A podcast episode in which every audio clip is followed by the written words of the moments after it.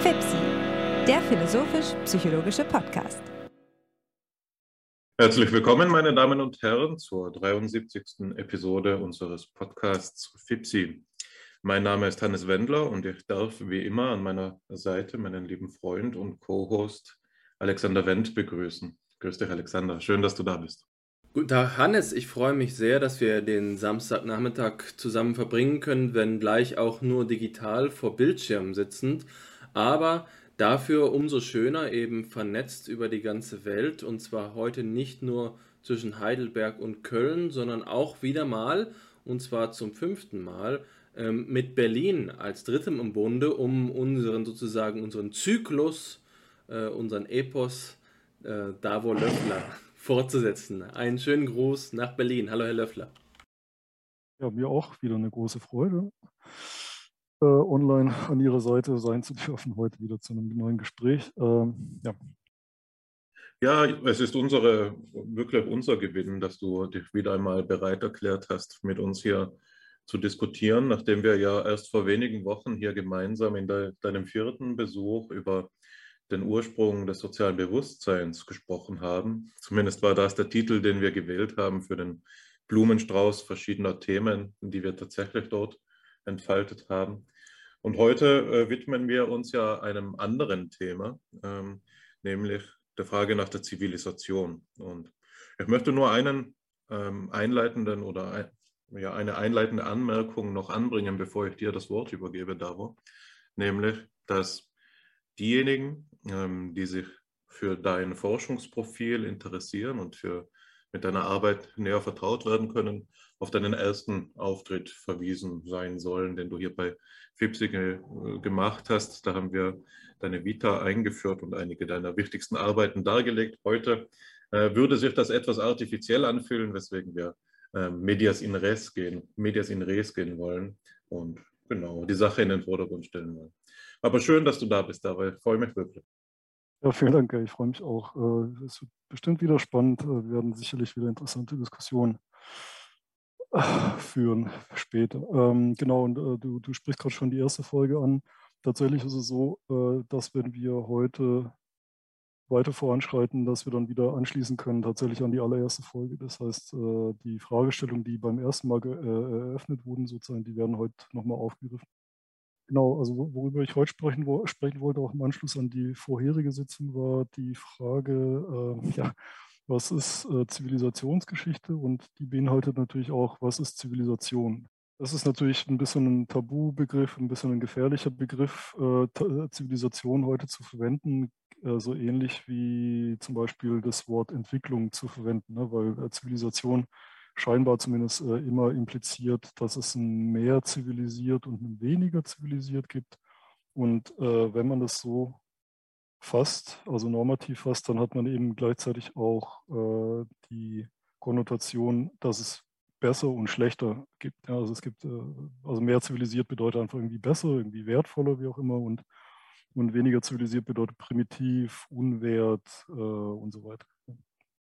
Also das heißt, wenn man mit, dem Begriff Zivilisation arbeitet, dann läuft man eben heutzutage, also nicht, also heutzutage besonders äh, aufgrund des Zeitgeistes, äh, aber früher natürlich auch schon ein bisschen Gefahr, dass man gleich in die Ideologie-Ecke gestellt wird. Ja, und dann äh, Zivilisation hat dann auch immer gleich was mit Fortschritt zu tun und mit Entwicklung. Und naja, und äh, mir geht es nicht unbedingt so sehr darum, den Begriff an sich zu rehabilitieren, weil er mir eigentlich gleich ist. Ja, man könnte statt Zivilisation auch eine andere Buchstabenfolge nehmen, äh, um zu bezeichnen, wo, wo, worum, worum es in der Geschichte geht. Ähm, Zivilisation bietet sich halt eben an.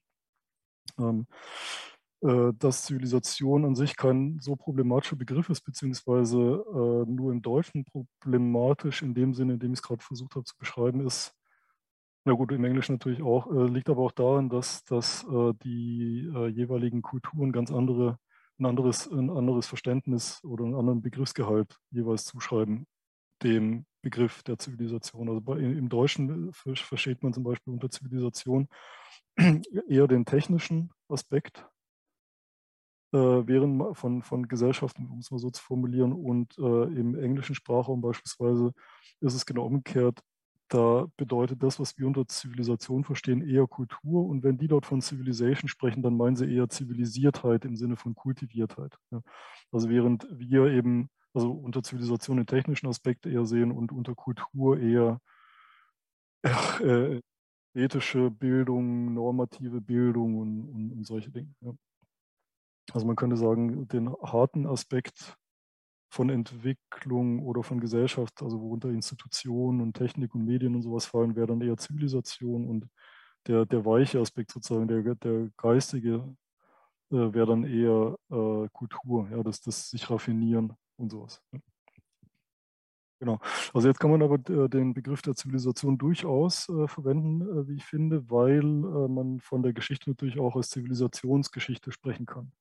Wir hatten ja bisher schon von Kulturevolution viel äh, gesprochen und da kann man sagen, dass, dass äh, man kann sagen, dass, dass es zwei Phasen gab in der Menschheitsgeschichte. Also die erste, die Hominisationsphase, die Kulturevolutionsphase also, und dann ab einem bestimmten Zeitpunkt beginnt die Zivilisationsgeschichte.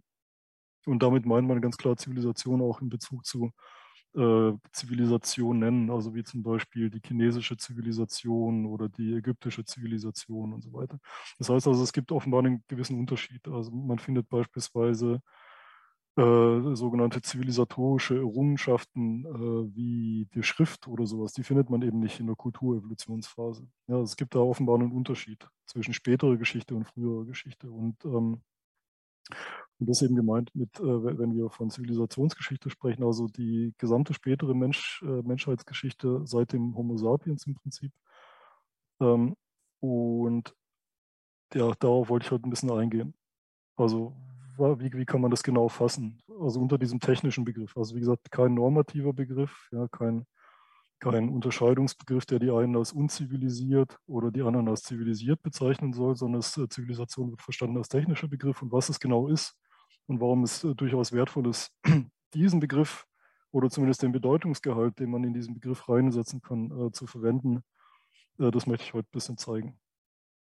Die Kapazitätsgrade, die wir schon mehrmals durchgenommen haben, der kognitiven Archäologen, die zeigen zunächst mal, dass die Technologieentwicklung kumulativ erfolgt. Ja, das heißt also, eine Technologie baut notwendig auf der vorherigen auf. Das heißt, man muss eine Technologie erfinden, um dann äh, die, die darauf aufbauend die nächste äh, ja, erfinden, etablieren, entdecken zu können.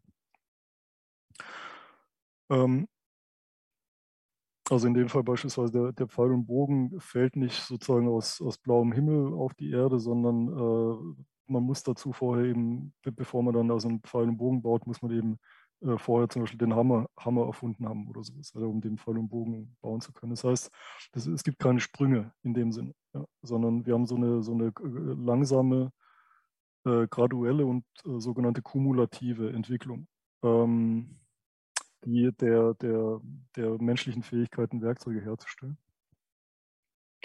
Genau, und äh, das kann man dann äh, parallel setzen mit der Enzephalisation. Das, man sieht halt ganz deutlich, dass äh, die Gehirngröße und auch die Gehirnstruktur, also die Gehirngröße wächst und die Gehirnstruktur ändert sich äh, im, im Lauf der äh, Hominisation und zwar ganz offensichtlich nach Beginn des, des Werkzeuggebrauchs bzw. der Werkzeugherstellung. Es nimmt dann nochmal eine, eine scharfe Kurve sozusagen nach oben, beziehungsweise die, die Kurve des Wachstums beginnt sich äh, spätestens zu beschleunigen in, in der Sekunde, in der der Mensch äh, das Feuer äh, gemeistert hat. Ja, also da gibt es ja diese These, dass das Kochen, also die, die körperexterne Vorverdauung der Nahrung im Kochen einen Energieüberschuss bereitlegt, der dann überhaupt erst ermöglicht hat, dass das Gehirn größer wächst, also größer wird. Ja, weil das Gehirn ja bekanntlich relativ ein energiehungriges Organ ist, ja, sozusagen. Ähm, also ich will jetzt hier auch gar nicht auf eine Kausalität hinaus, ne? also ist jetzt vielleicht wieder so ein bisschen ein Henne-Ei-Problem. Äh, wurde zuerst gekocht, also das Feuer beherrscht und dann wurde das Gehirn groß oder war das große Gehirn die Voraussetzung, um den Angstimpuls niedrig zu halten, um überhaupt an das Feuer ranzugehen? Ja? Oder gibt es da so eine Wechselwirkung zwischen den, äh, zwischen denen? Ist es so eine graduelle Wechselwirkung, wo mal das eine das andere Oberhand hat? Ja? Also ich will damit jetzt nicht auf eine Kausalität raus, aber was ganz offensichtlich ist, ist, dass, dass da eine bestimmte äh, gibt. Also das heißt äh, Werkzeuggebrauch und Gehirnentwicklung und Kognitionsentwicklung. Jedenfalls in diesem Prozess hier muss irgendwo die Sozialität entstanden sein, die menschliche Sozialität. Irgendwo hier drin muss irgendwie die Notwendigkeit aufgekommen sein, Sprache zu entwickeln, sich in den anderen hineinzuversetzen. Äh, es muss die Fähigkeit zur Reziprozität aufgekommen sein. Das muss äh, das Gefühl auch für Normativität aufgekommen sein. Ja, was finden wir moralisch richtig und moralisch falsch? Ja. Ähm, was, finden wir, was empfinden wir als gerecht und was nicht? Ja. Also solche Dinge. Das heißt, äh, das muss irgendwo hier passiert sein. Und ähm, das wäre sozusagen dann auch die Voraussetzung für die Zivilisation, beziehungsweise für die späteren Zivilisationstechniken, auf die wir dann noch äh, zu sprechen kommen. Ähm, und ich glaube, dass wir das, nee, das hatten wir noch nicht beim letzten Mal. Wir müssen noch mal ganz kurz zurück zur Kooperation. Das habe ich beim letzten Mal schon ein bisschen erläutert. Also in der Sekunde, in der der sekundäre Werkzeuggebrauch ansetzt, also der der, der, die Herstellung von Werkzeug zur Herstellung von anderem Werkzeug. Ja, dann kommt auch die Kooperation ins Spiel. Und zwar ja, zunächst mal die Kooperation mit sich selbst. Ja. Das heißt, die eine Hand kooperiert mit der anderen. Die eine Hand ist ein Agent, äh, die mit einem anderen Agenten äh, ko kooperiert. Die Hände spielen sich gegenseitig zu. Gewissermaßen. Das heißt, ähm, äh, wir, haben also, wir haben also diese unmittelbare Online-Kooperation mit sich selbst. Wenn, wenn zwei Hände was tun, dazu muss man die Hände eben so koordinieren, als ob sie eigenständige Akteure wären. Was ja auch stimmt, äh, was ja jeder weiß, der ein Musikinstrument, zum Beispiel eine Gitarre lernt oder so, da, da weiß man, dass es überhaupt nicht irgendwie genetisch angelegt ist oder so, sondern dass wirklich jeder einzelne Griff äh, für sich gelernt werden muss, in jeder Hand und dann abgestimmt werden muss mit den Griffen der anderen Hand beispielsweise. Ja.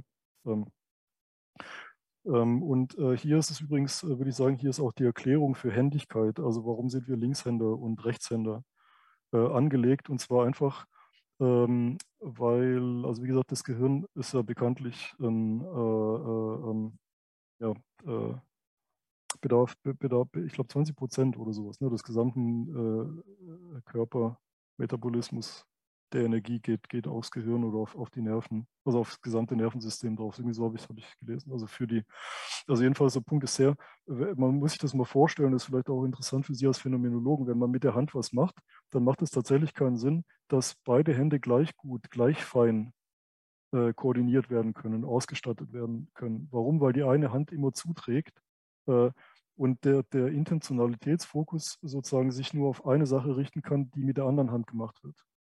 Also was ich sagen will, ähm, man, wenn man, äh, also beispielsweise man stellt ein einfaches Steinwerkzeug her und äh,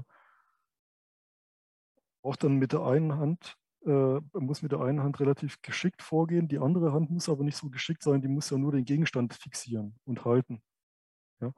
Das heißt also, äh, und, und, die Intention bei dieser Operation kann sich ja immer nur auf einen Punkt richten. Und darauf kommt es an. Es macht keinen Sinn, so die Intention und, und, und Aufmerksamkeit auf zwei oder drei oder vier Punkte gleichzeitig zu richten, weil mir doch, weil mir doch nur eine, ähm, äh, eine Aktion pro Sekunde oder pro Zeiteinheit äh, äh, realisieren kann. Ja. Also ich kann, äh, ähm, ja, jedenfalls die These wäre die, dass, dass sich hieraus die Händigkeit erklärt, in dem Sinne, als dass es einfach physiologisch ausreichend ist, dass eine Hand äh, als äh, sozusagen Stützhand oder Hilfshand gilt, während äh, dann die Spezialisierung des Gehirns, wo dann viel Energie reinfließt, sich dann darauf spezialisiert, die Auflösungsstufe der anderen Hand zu erhöhen. Also jedenfalls der Punkt ist sehr, ich glaube, dass, dass man hieraus die Händigkeit insofern erklären kann, als dass das Gehirn, ähm, dass es ausreicht, dass sich das Gehirn darauf spezialisiert, nur eine Hand auszustatten mit dieser hohen Auflösung. Ja, während die andere Hand äh, sozusagen nur als Stütz, äh, als Stütz und, und Support äh, äh, ähm, Werkzeug gebraucht wird. Ja. Also deshalb, es macht einfach keinen Sinn, dass, dass beide Hände gleich gut gesteuert werden. Das wäre einfach energetisch zu aufwendig und es reicht vollkommen aus, dass es nur eine Hand ist. Ja. Na gut, wie auch immer, jedenfalls der Punkt ist der, dass, äh, dass wir hier nicht nur Online-Kooperation haben, sondern auch Offline-Kooperationen und zwar in dem Sinne, als dass, wenn man äh, ein Werkzeug herstellt,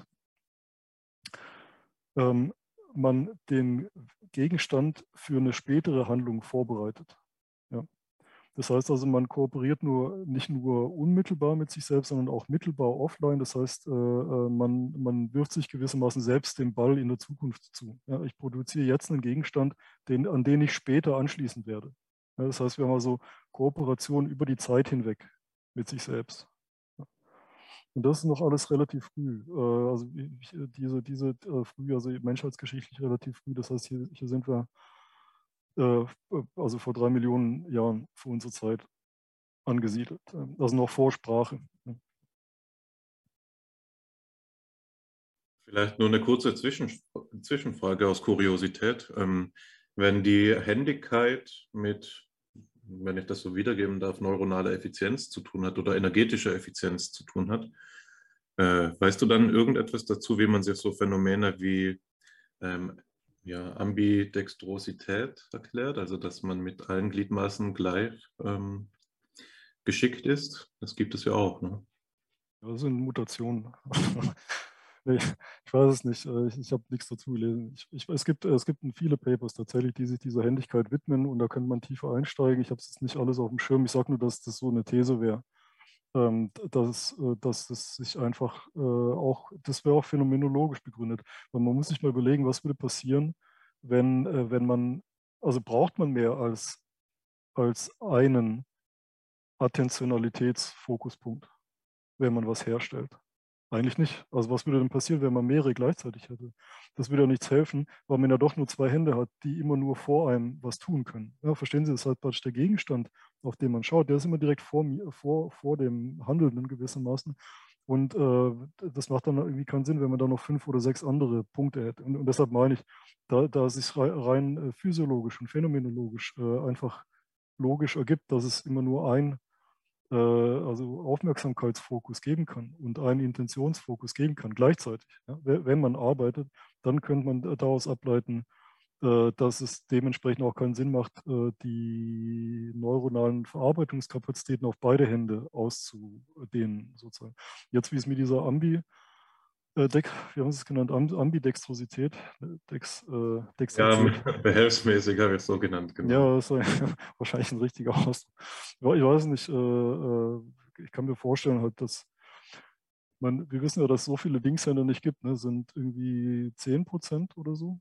Äh, jetzt diese Ambidexterität, äh, glaube ich. Ne? Ambidexterität, die müsste dann noch weniger verbreitet sein, würde ich mal tippen. Ähm, na gut, jedenfalls, wenn man das jetzt ein bisschen, äh, wenn man sich die nächste Technikstufe anschaut, zum Beispiel die Komplementärkultur mit Pfeil und Bogen äh, und äh, ganzen Jägergruppen, ähm, wo, äh, dann sieht man, dass bei der Herstellung schon ganz andere äh, Kooperationsweisen nötig sind. Ja, also wir sehen dann plötzlich dass wir nicht nur zwei Hände haben oder nur eine Person, die mit sich selbst kooperiert, sondern ein ganzes Netzwerk an Händen, die miteinander kooperieren. Von, von, von, einer ganzen Reihe an Menschen, die sozusagen räumlich äh, und zeitlich verteilt sind und sich unter Umständen nicht mal kennen. Ja?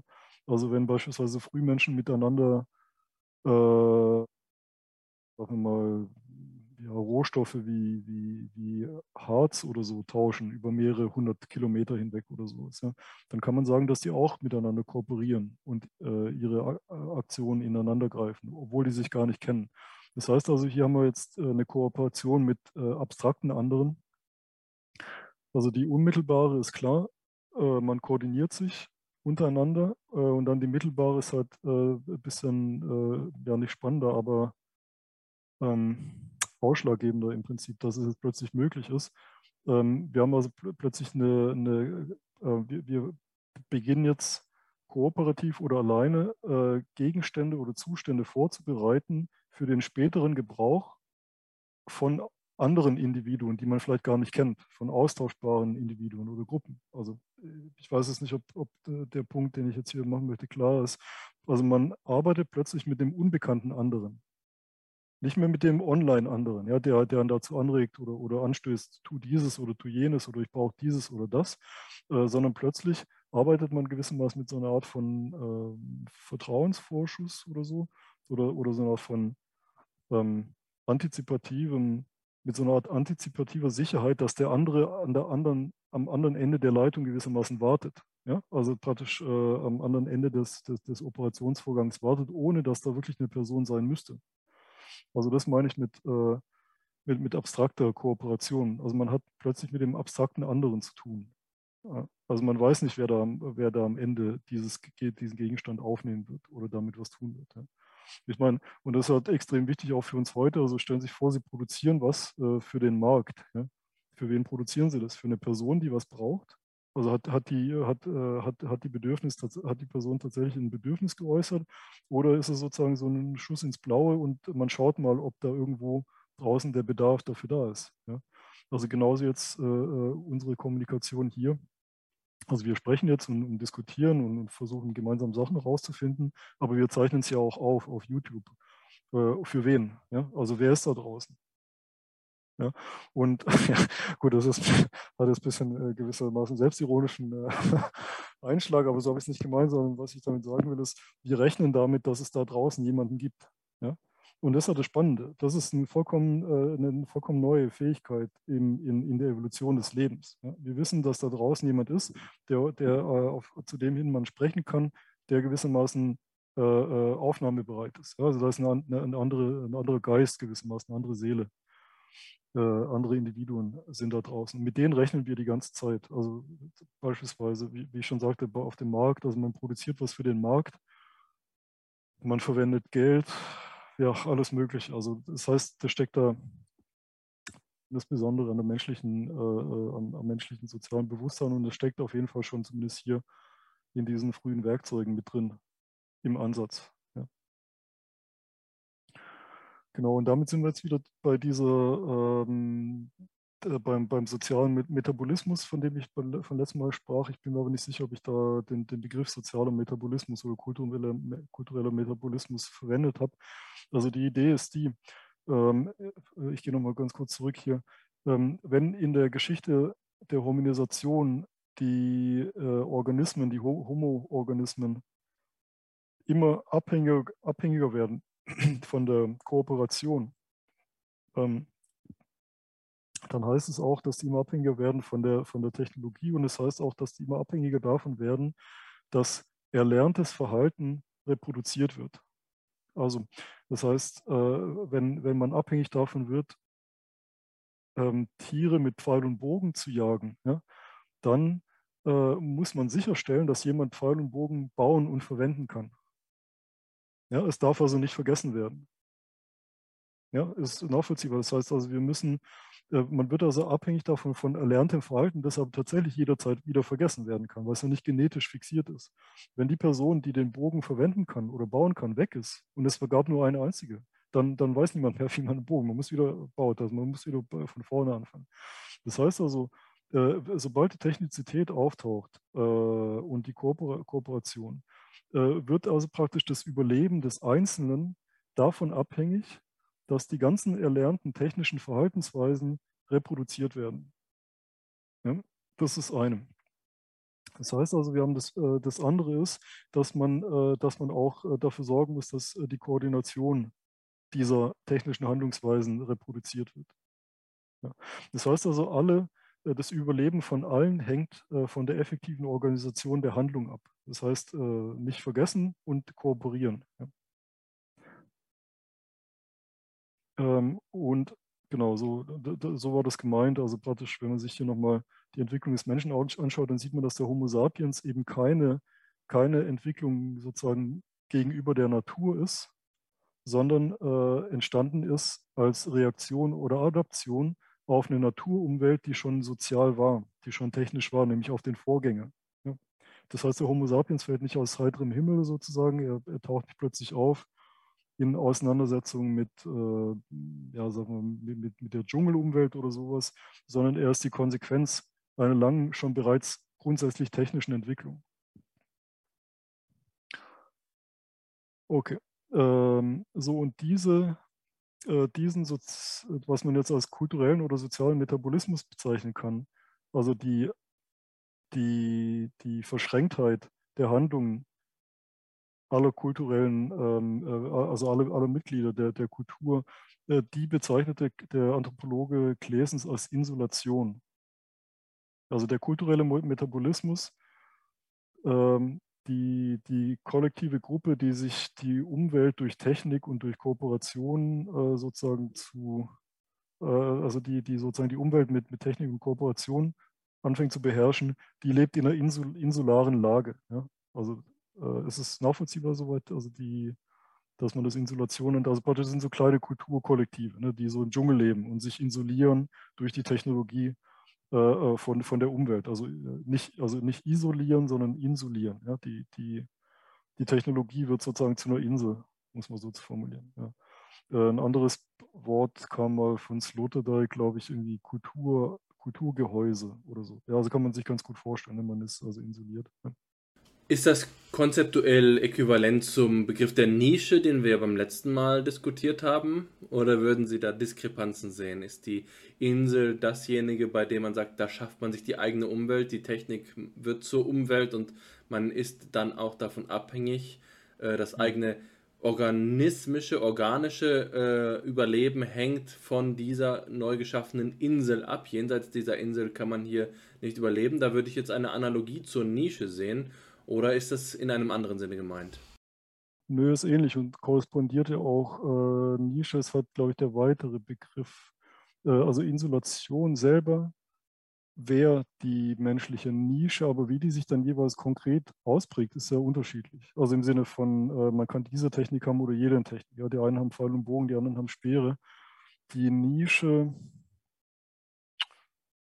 also zunächst mal, äh, was, was da im Hintergrund steht, ist auch die, der sogenannte Begriff, der, also die sogenannte Nischenkonstruktion. Also der, äh, und der, der, alle, alle Tiere konstruieren sich oder sind Teil oder sind Teil in einer konstruierten Nische, also beispielsweise der Biber, der sich einen Biberdamm baut. Ja. Jetzt äh, beim Menschen ist es so, dass der, dass, dass der Mensch aktive Nischenkonstruktion betreibt, indem wir Technik verwenden und, und dann eben Ressourcen aus der Umwelt abziehen. Ja. Ähm, genau, also das heißt, wir sind aktive Nischenkonstrukteure oder wie der äh, Evolutionstheoretiker Sterelny sagt, äh, der Mensch ist der Nischenkonstrukteur par excellence, ja, also weil wir uns unsere eigene Nische praktisch schaffen. Also in, aber in Wirklichkeit leben wir in einer Spezialnische gewissermaßen. Äh, also innerhalb der Spezialnische sind wir in der Lage, einzelne Subnischen gewissermaßen äh, zu schaffen. Also heute beispielsweise Erdöl ja, ist Teil unserer Nische, äh, was es bis also über weite Strecken der Menschheitsgeschichte eben nicht war. Also ist es die Insulation, ja, es korrespondiert natürlich. Also die Insulation wäre so ein Allgemeinbegriff für diesen technischen Aspekt oder technisch-medialen kooperativen Aspekt der Ablösung, der, der, der technisch vermittelten Ablösung von der unmittelbaren Naturbezogenheit gewissermaßen, aber mit der Insulation taucht eine neue Nische auf oder es werden neue Nischen ermöglicht, also neue Nischenkonstruktionen ermöglicht. Ich weiß nicht, ist es so einigermaßen eine sinnvolle Antwort? Ja. Also man muss dazu sagen, dass Klesens, ich glaube, das Buch ist von 80 oder so, das heißt das Konkrete und Abstrakte. Ich bin mir nicht sicher, ob da das Wort Nische drin auftaucht und ob das in dem, in dem Jahrzehnt bereits verwendet wurde für menschliche Nischenkonstruktion auch. Also Dawkins ist nicht weit weg davon. Ich bin mir nicht sicher, ob der das rezipiert hat. Das ist interessant, ja, da müssen wir philosophisch noch ein bisschen genauer, können wir gucken, ob man da noch was rausziehen kann äh, aus, aus dieser Unterscheidung Insulation und Nische. Also kurz und gut, das ist eine Sondernische. Ja. Der Mensch konstruiert sich seine Nische und jede Insulation ist gewissermaßen eine Sondernische. Wenn jetzt die äh, ähm, Inuit am Nordpol ihre, ihre äh, ja, wie sagt man denn dazu, Eskimo-Eishütten bauen, ja, sagt man heute noch Eskimo-Hütten, ich glaube nicht, also ihre Eishütten äh, bauen, ähm, dann ist es auch also ganz offensichtlich, äh, genau wie wenn im Amazonasgebiet eben, ähm, ja genau, Iglus, warum habe ich das jetzt vergessen? äh, Iglus heißt das Wort. Ähm, ähm, genau, die, die ähm, also wenn die dort ihre Iglus bauen und dann so, so sozusagen sich insulieren, dann ähm, ja, ist das das Gleiche, wie wenn im Amazonas äh, Blasrohre erfunden werden oder, oder mit, mit Flößen auf dem Amazonas äh, getrieben wird gewissermaßen. Ja. Also jedenfalls Insulation. Was meint er jetzt mit Insulation? Er meint jetzt, dass mit dieser Insulation was Neues passiert. Nämlich wir haben eben diese, dieses evolutionär neue Problem, die Einbindung individueller Agenten äh, in Operationsketten. Ja, also wir haben also dieses, äh, wie ich vorhin schon sagte, mit der Isolation haben wir das, ähm, ähm, das gewährleistet werden. Erstens, dass alle die Techniken zumindest noch kennen oder beherrschen. Zweitens, ähm, dass sie wissen, wie man kooperiert. Und drittens, jetzt passiert nämlich was ganz Neues, dass sie die, das Motiv haben, zu kooperieren. Ja? Also was ist damit gemeint? Das Problem ist, ähm, dass äh, in diesen abstrakteren Zusammenhängen äh, vielleicht nicht jeder den Sinn von so einer Aktion sieht. Ja, also wenn beispielsweise, äh, sagen wir mal, eine Gruppe von Jägern äh, geht, geht, äh, also geht, geht auf die Jagd und dann wird dem einen zugetragen, er soll sich auf dem Baum verstecken, während die anderen weitergehen und suchen. Ja. Jetzt, äh, jetzt kann er sagen, ja, aber ich will das nicht, weil, weil er vielleicht versteht ja den Sinn nicht. Ne? Also er, er, will nicht von der Gruppe getrennt werden zum Beispiel oder sowas. Ja, also weil, weil, man ihm vielleicht nicht erklärt hat, was, was der Sinn ist, warum er sich oben auf dem Baum verstecken soll, irgendwie vielleicht, vielleicht als Lockmittel, vielleicht auch als, als, als Wache oder sowas. Ja, kann ja sein. Äh, also das Problem ist, äh, dass, ähm, da, dass plötzlich nichts anderes auftaucht als die individuelle Motivation als Gegenstand. Ja? Und es gab es vorher nicht weil es ja vorher keine Kooperation in dem Sinne gab. Man musste vorher niemanden dazu motivieren, zu kooperieren. Also wenn zum Beispiel äh, Schimpansen oder Wölfe, wenn die jagen gehen gemeinsam, äh, dann, dann ist allen klar, warum sie das tun. Ja, also die also sind irgendwie getrieben von, von, von, von Bedürfnissen oder sowas, äh, koordinieren sich gegenseitig im, also online sozusagen in, in, äh, in, in, in der gegenseitigen Beobachtung. Aber, aber äh, das, äh, das Problem, dass man sozusagen äh, jemanden dazu motivieren muss, was zu tun, in einem abstrakten Zusammenhang, das gibt es bei denen nicht. Und das taucht eben hier auf. Das heißt also, es kann keine technische, also keine Technologie, keine, keine Kooperation geben, ohne dass nicht auch gleichzeitig die Motivationalität jeder einzelnen Person hervorgebracht wird. Ja, es wird sozusagen plötzlich zu einem Problem. Ja. Man, man, man, und, und dann muss man eben Techniken finden, beziehungsweise Wege oder, oder, oder ja, wie soll man es ausdrücken, hm, ja, Praktiken oder wie auch immer, die, die, die, die direkt die Motivation der Einzelnen ansprechen. Ja. Und äh, das ist genau das, was Klesens meint mit, äh, mit, mit dem künstlichen Innenklima oder dem sozialen Uterus der Individuation. Ja. Also in anderen Worten, hier, steht es, hier entsteht das Individuum äh, in dem Sinne, also als, als, als eine Größe, die, die adressiert werden kann. Also ich habe jetzt hier ein kleines Zitat, wenn ich das kurz vorlesen darf eine Zusammenfassung aus meinem Buch. Man kann bei, bei Gläsen steht es ausführlicher drin. Ich habe es hier nur äh, zusammengepresst. Ja. Ähm, also in, in Glesens Ausdruck ist diese spezifische funktionale Umwelt einer naturdistanzierten, also Entschuldigung, jetzt muss ich noch kurz was dazu sagen. Naturdistanzierung ist auch äh, dieses Stichwort bei Glesens, hatte ich jetzt vorhin vergessen. Also äh, mit, damit meint er natürlich die technische Naturdistanzierung. nicht, dass wir, dass wir äh, von der Natur ent, entfremdet sein oder so.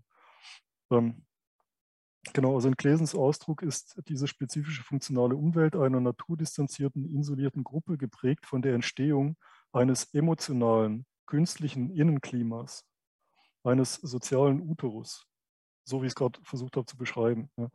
Die Entwicklung äh, des kollektiven Schutzraums profiliert, jetzt ist Zitat Glesens, profiliert zwangsläufig die einzelnen beteiligten Individuen differenziert also Identitäten und Psychen aus und lässt so deren Motivation und Intentionalität zum Gegenstand werden. Das heißt, wenn wir also praktisch diese Insulation haben, taucht plötzlich sowas auf wie Emotionalität äh, und Individualität. Das heißt also, wie, Klesens schön schreibt, das Individuum wird profiliert. plötzlich haben wir so ein Profil des anderen. Wann macht er mit?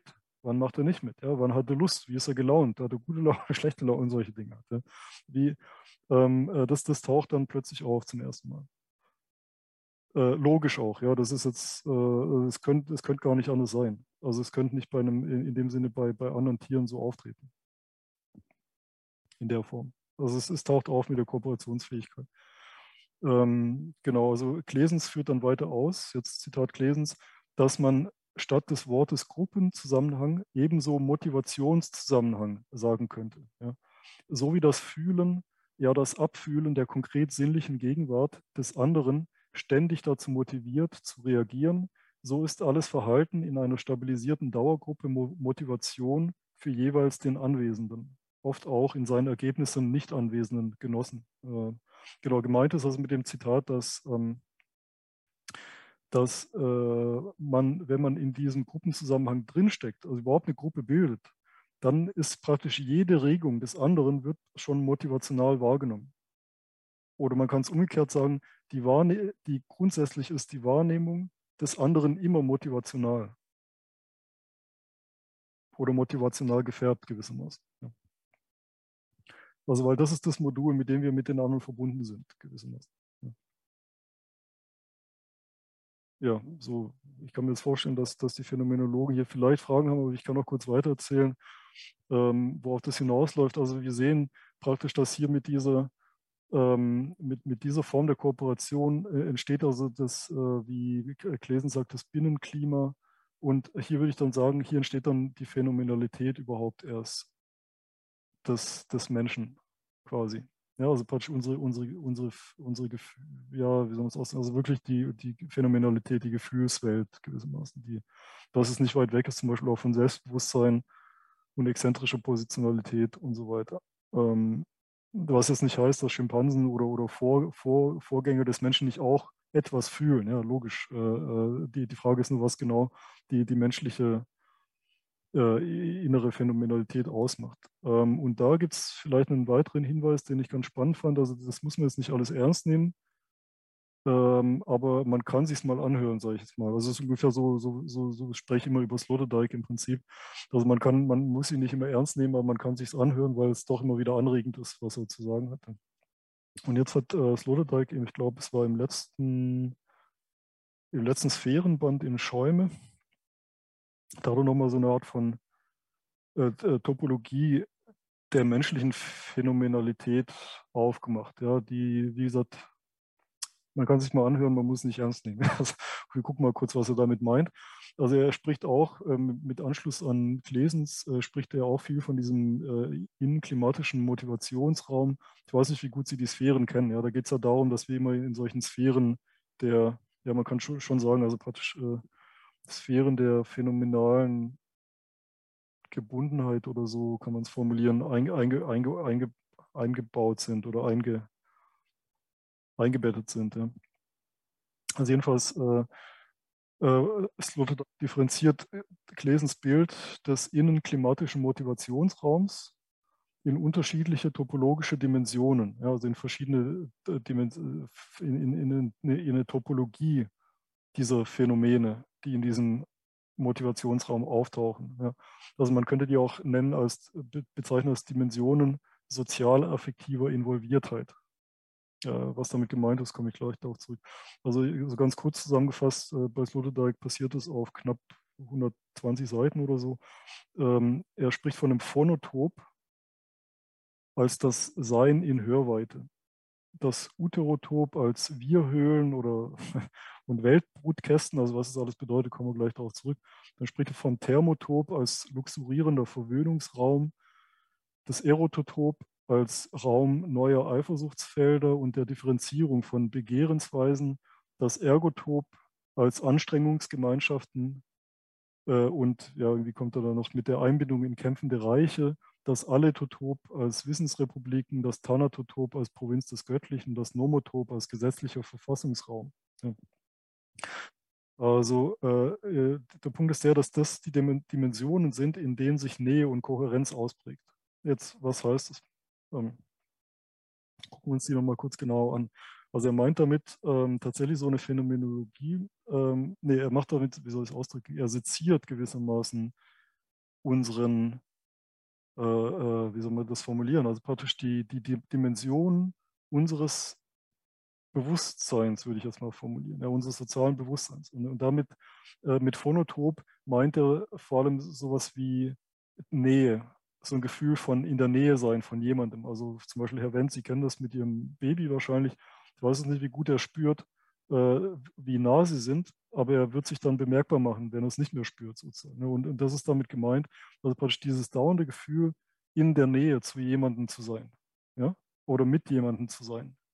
Und das, das kann man ja, also für uns Menschen ist das nicht ausschließend, aus, äh, nicht wegzu, wenn wir sagen, wegzudenken, weil wir können es nicht wegschneiden von uns. Wir sind immer mit jemandem in etwas. Ja? Wir sind sozusagen im Dauerfluss äh, äh der, der Hör, äh, der, wie soll man das ausdrücken, der, der, der Kommunikation oder des Mitseins mit jemandem.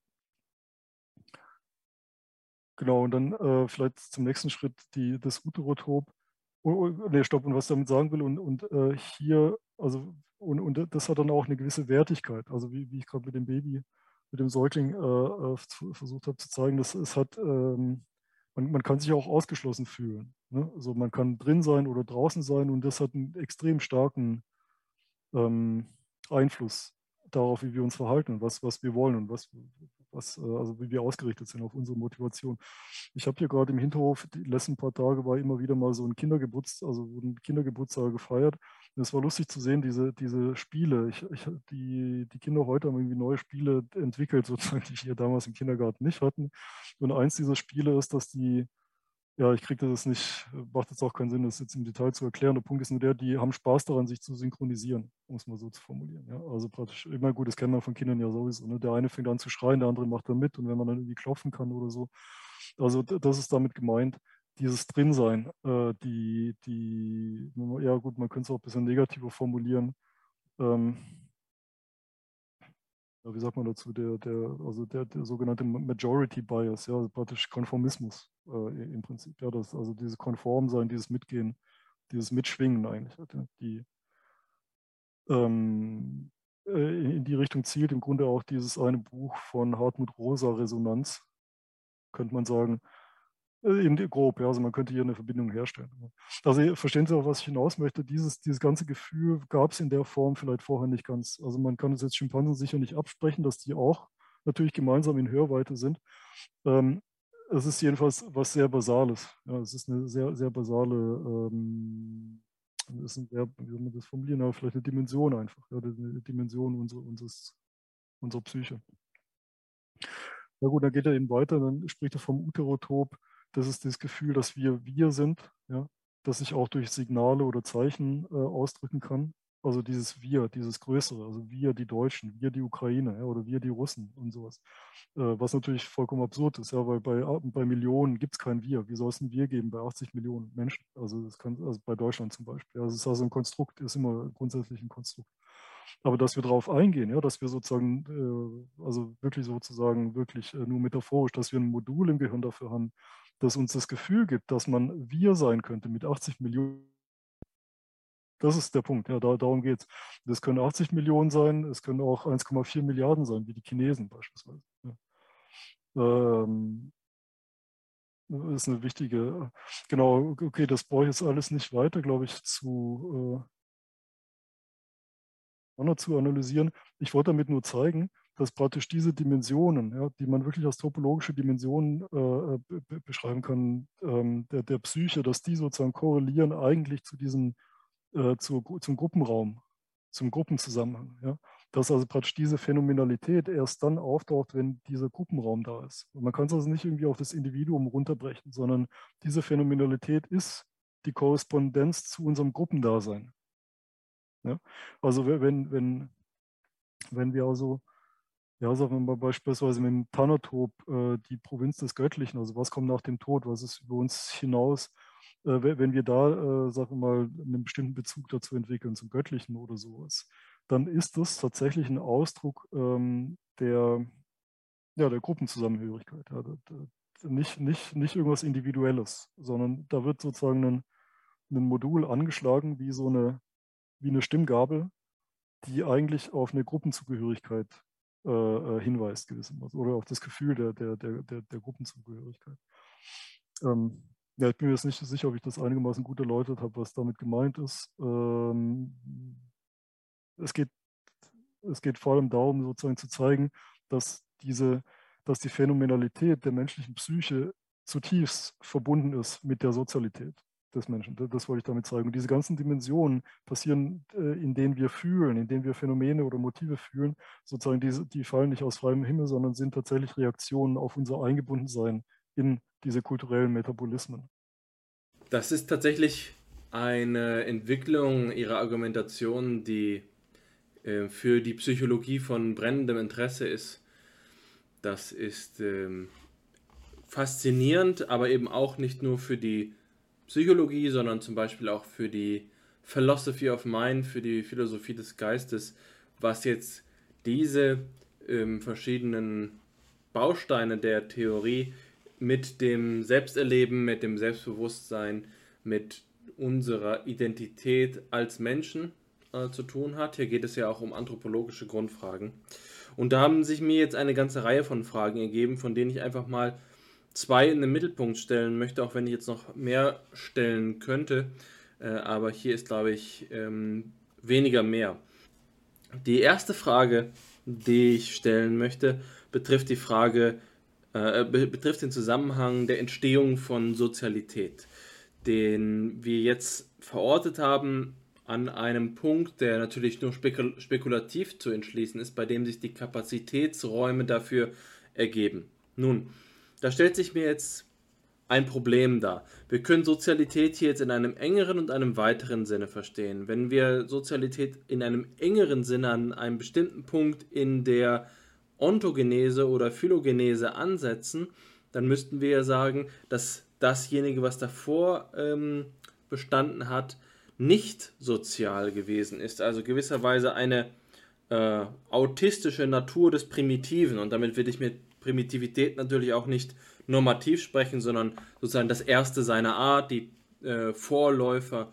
Ähm, jetzt könnte man sagen, das ist vermutlich so, dass äh, Sozialität in einem weiteren Sinne, also das Miteinandersein, das Aufeinander bezogen sein, schon in den primitivsten Lebensformen denkbar ist.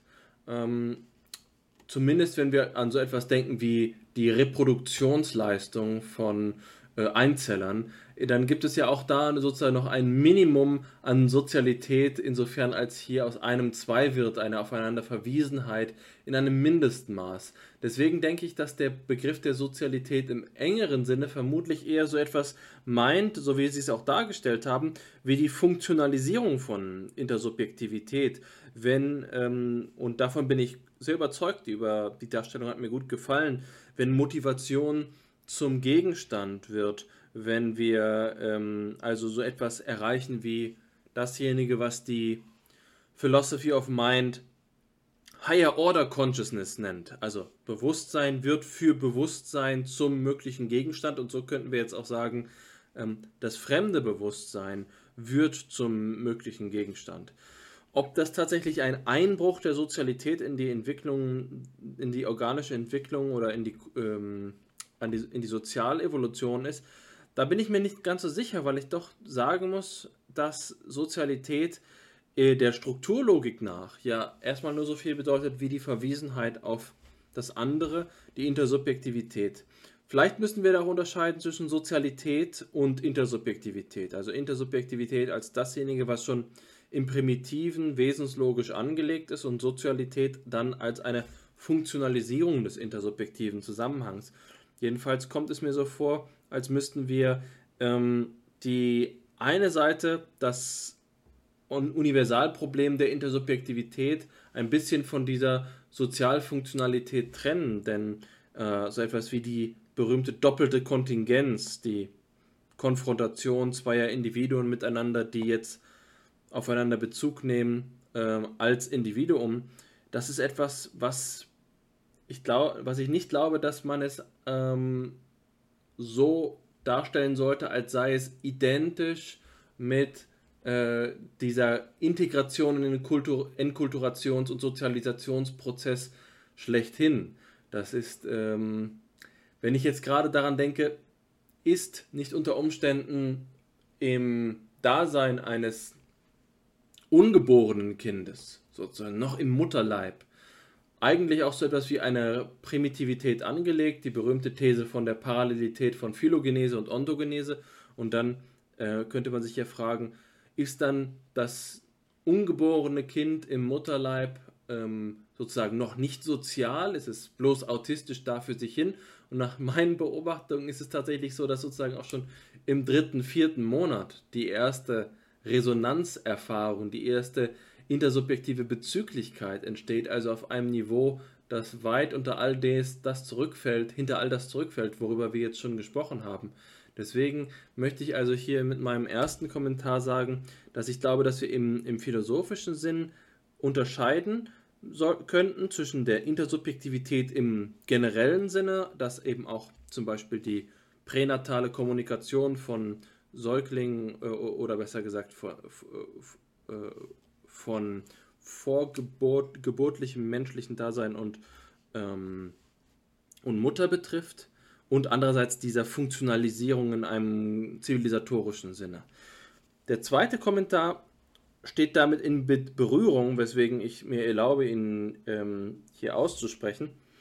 Und das ist, wenn wir jetzt vom innenklimatischen Motivationsraum sprechen, dann benutzen wir ja diesen Begriff der Topologie in, in einem Sinn, den man jetzt erklären könnte als entweder sowas wie ähm, eine Metapher, dann würde man sagen, der Raum wird hier als ein Sinnbild für die Motivation. Oder, und das finde ich jetzt sehr interessant, es könnte zu etwas dienlich sein in einem psychologischen Sinne, wie der topologischen Psychologie Kurt Lewins, die auch die Grundlage der Feldtheorie äh, ist, bei der es darum geht, dass wir ähm, unser eigenes Leben in, unseren, in den Situationen unserer Umwelt so verstehen, dass wir zu ihnen, ähm, zu den Aspekten unserer Umwelt in einer ähm, motivationalen Beziehung stehen, bei denen wir von bestimmten Dingen angezogen werden, von anderen abgestoßen werden. Das nennt Kurt Lewin dann den Aufforderungscharakter. Wir fühlen, fühlen uns zu etwas hingezogen, ähm, zu dem einen oder anderen. Attraktoren äh, und ähm, Repulsoren sind da konzeptuelle Begriffe, die, ähm, die Kurt Lewin verwendet. Deswegen ergibt sich daraus für mich die Frage, ist es so, dass wenn wir jetzt hier über den, das Auftauchen, das sozialgeschichtliche Auftauchen, das äh, menschheitsgeschichtliche Auftauchen der, ähm, dieses Motivationsraums sprechen, reden wir davon ähm, vom Raum in einem metaphorischen Sinne oder hat das so etwas wie einen Feldcharakter, der am besten zu erklären ist mit Umweltlichkeit, bei dem wir also sagen, dass unser Leben, unser psychisches Leben hin zu Kräften ist oder an Kräften orientiert ist, die unterschiedliche Formen von Umwelt zu beschreiben gestatten.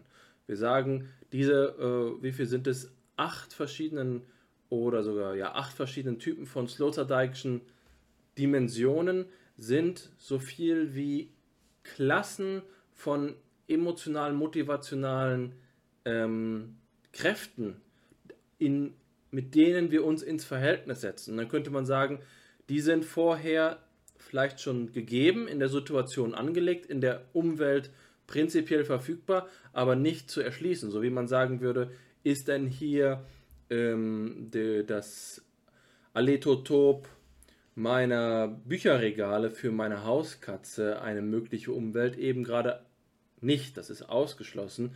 Die Bücher werden erst zu Attraktoren, wenn man in diesem ganzen Zusammenhang steht. Das heißt, äh, hier werden Umwelten erschlossen, die ähm, Räume, den, die, die, den Raumbegriff so verwenden, dass wir sagen, das sind die äh, Kräfte, die auf uns wirken und in, mit, dadurch, dass wir uns mit ihnen in Beziehung setzen, wird auch überhaupt der Bedeutungshorizont unseres eigenen Lebens, unseres auch kollektiven Lebens erschlossen, sodass man sagen könnte, die Umwelt, die jetzt meine Hauskatze hat, äh, die sich außerhalb dieser, ähm, dieser Räume, dieser topologischen Dimensionen bewegt, ist prinzipiell unvereinbar mit meinem eigenen Erleben. Äh, es gibt hier einen qualitativen Bruch es ist nicht einfach so, dass wir sagen würden, die Räume sind ähm, prinzipiell angelegt und offen, sondern sie sind im Prinzip nur erreichbar, wenn sich die, äh, die äh, Verfügbarkeit für mich durch einen sensorischen, durch einen, ähm, durch einen Sprung in eine neue Wirklichkeits- oder Lebensform ergibt. äh, die verschlossen ist, äh, eben auf Grundlage ihrer anatomischen äh, Primitivität, jetzt wie gesagt nur im deskriptiven Sinne, der Hauskatze. Wie können wir uns genau den Begriff des Topos hier ähm, vorstellen? Was heißt es, räumlich zu leben ähm, mit dieser Ausdrucksweise? Das sind die beiden Fragen. Wie gesagt, ich fasse es nochmal kurz zusammen, weil es sie auch ein bisschen ähm, durcheinander gekommen ist. Die erste Frage ist, wie genau können wir Sozialität verstehen? Ist damit die gesamte Intersubjektivität gemeint, sodass wir uns die primitiven Organismen als autistisch vorstellen müssen oder wollen wir vielleicht eher von funktionalisierter Intersubjektivität sprechen? Und die zweite Frage ist, wie können wir den Begriff des Raumes deuten? Wenn wir vom Motivationsraum sprechen, handelt es sich dabei um so etwas wie den Raum der Lokomotion, handelt es sich um den Raum äh, als Metapher oder handelt es sich um das Feld, in dem motivationale Kräfte wirken, die dann, mit denen wir uns ins Verhältnis setzen können, sodass wir Sinndimensionen erschließen. Ja, ja, super spannend. Äh, wichtige, na klar, die ersten zwei Fragen, äh, äh, beziehungsweise die erste Frage zur Sozialität an sich, ja, da, da bin ich, habe ich es einfach zu kurz gegriffen, ist logisch, ne, dass man da tiefer reinzoomen kann. Ist klar, dass, dass äh, Sozialität, das war, äh, war ein unglücklich gewählter Begriff äh, für, den, für den Vortrag. Ähm, Natürlich gibt es Sozialität auch bei Tieren in dem Sinne. Die Frage war halt eben, was das menschliche Spezifikum ausmacht. Also was passiert äh, in dieser Phase, die ich vorhin auf dem Bild gezeigt hatte, mit den Werkzeugen und, den, und der Enzephalisation.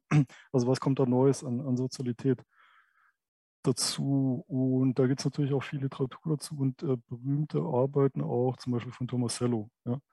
die Shared Intention und, und solche Dinge. Ähm,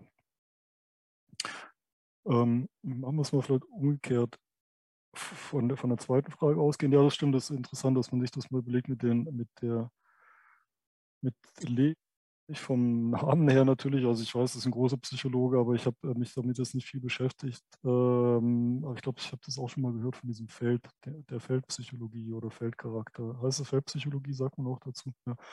Ähm, genau so ist es gemeint. Also nicht unbedingt zu sehr als Räume, sondern eher als, äh, ja, vielleicht doch als Räume, als, als Landschaften oder Gebirge in der Psyche sozusagen, worin sich die Psyche aufhalten kann. Aber es ist natürlich gemeint, in, so wie Sie es beschreiben, mit dem Feldcharakter. Ja. Also eher als Felder, in denen wir uns ausprägen. Also ich meine, gemeint ist damit folgendes. Stellen Sie sich vor, Sie laufen in Heidelberg über die Straßen. Oder sagen wir mal, stellen Sie sich vor, Sie laufen in Berlin über die Straße entlang. Und dann sehen Sie hier äh, alle möglichen Menschen um Sie rum und es kommen automatisch gewisse Impulse in Ihnen hoch. Oder äh, also sagen wir mal, Sie sehen jetzt, ja, als Beispiel, äh, sagen wir mal, Sie sind irgendwie sagen wir mal, sie sind irgendwie äh, ein, ein rechter, rechts eingestellter Nazi oder sowas, ja, und, und sie, sie sehen dann so einen, äh, ich sage jetzt mal bewusst, äh, einen dreckigen Türken oder so. Ja, sie wissen ja nicht mal, ob es ein Türke ist, sie sehen nur eine dunkelhäutige Person, ja, sie sehen halt einen Ausländer.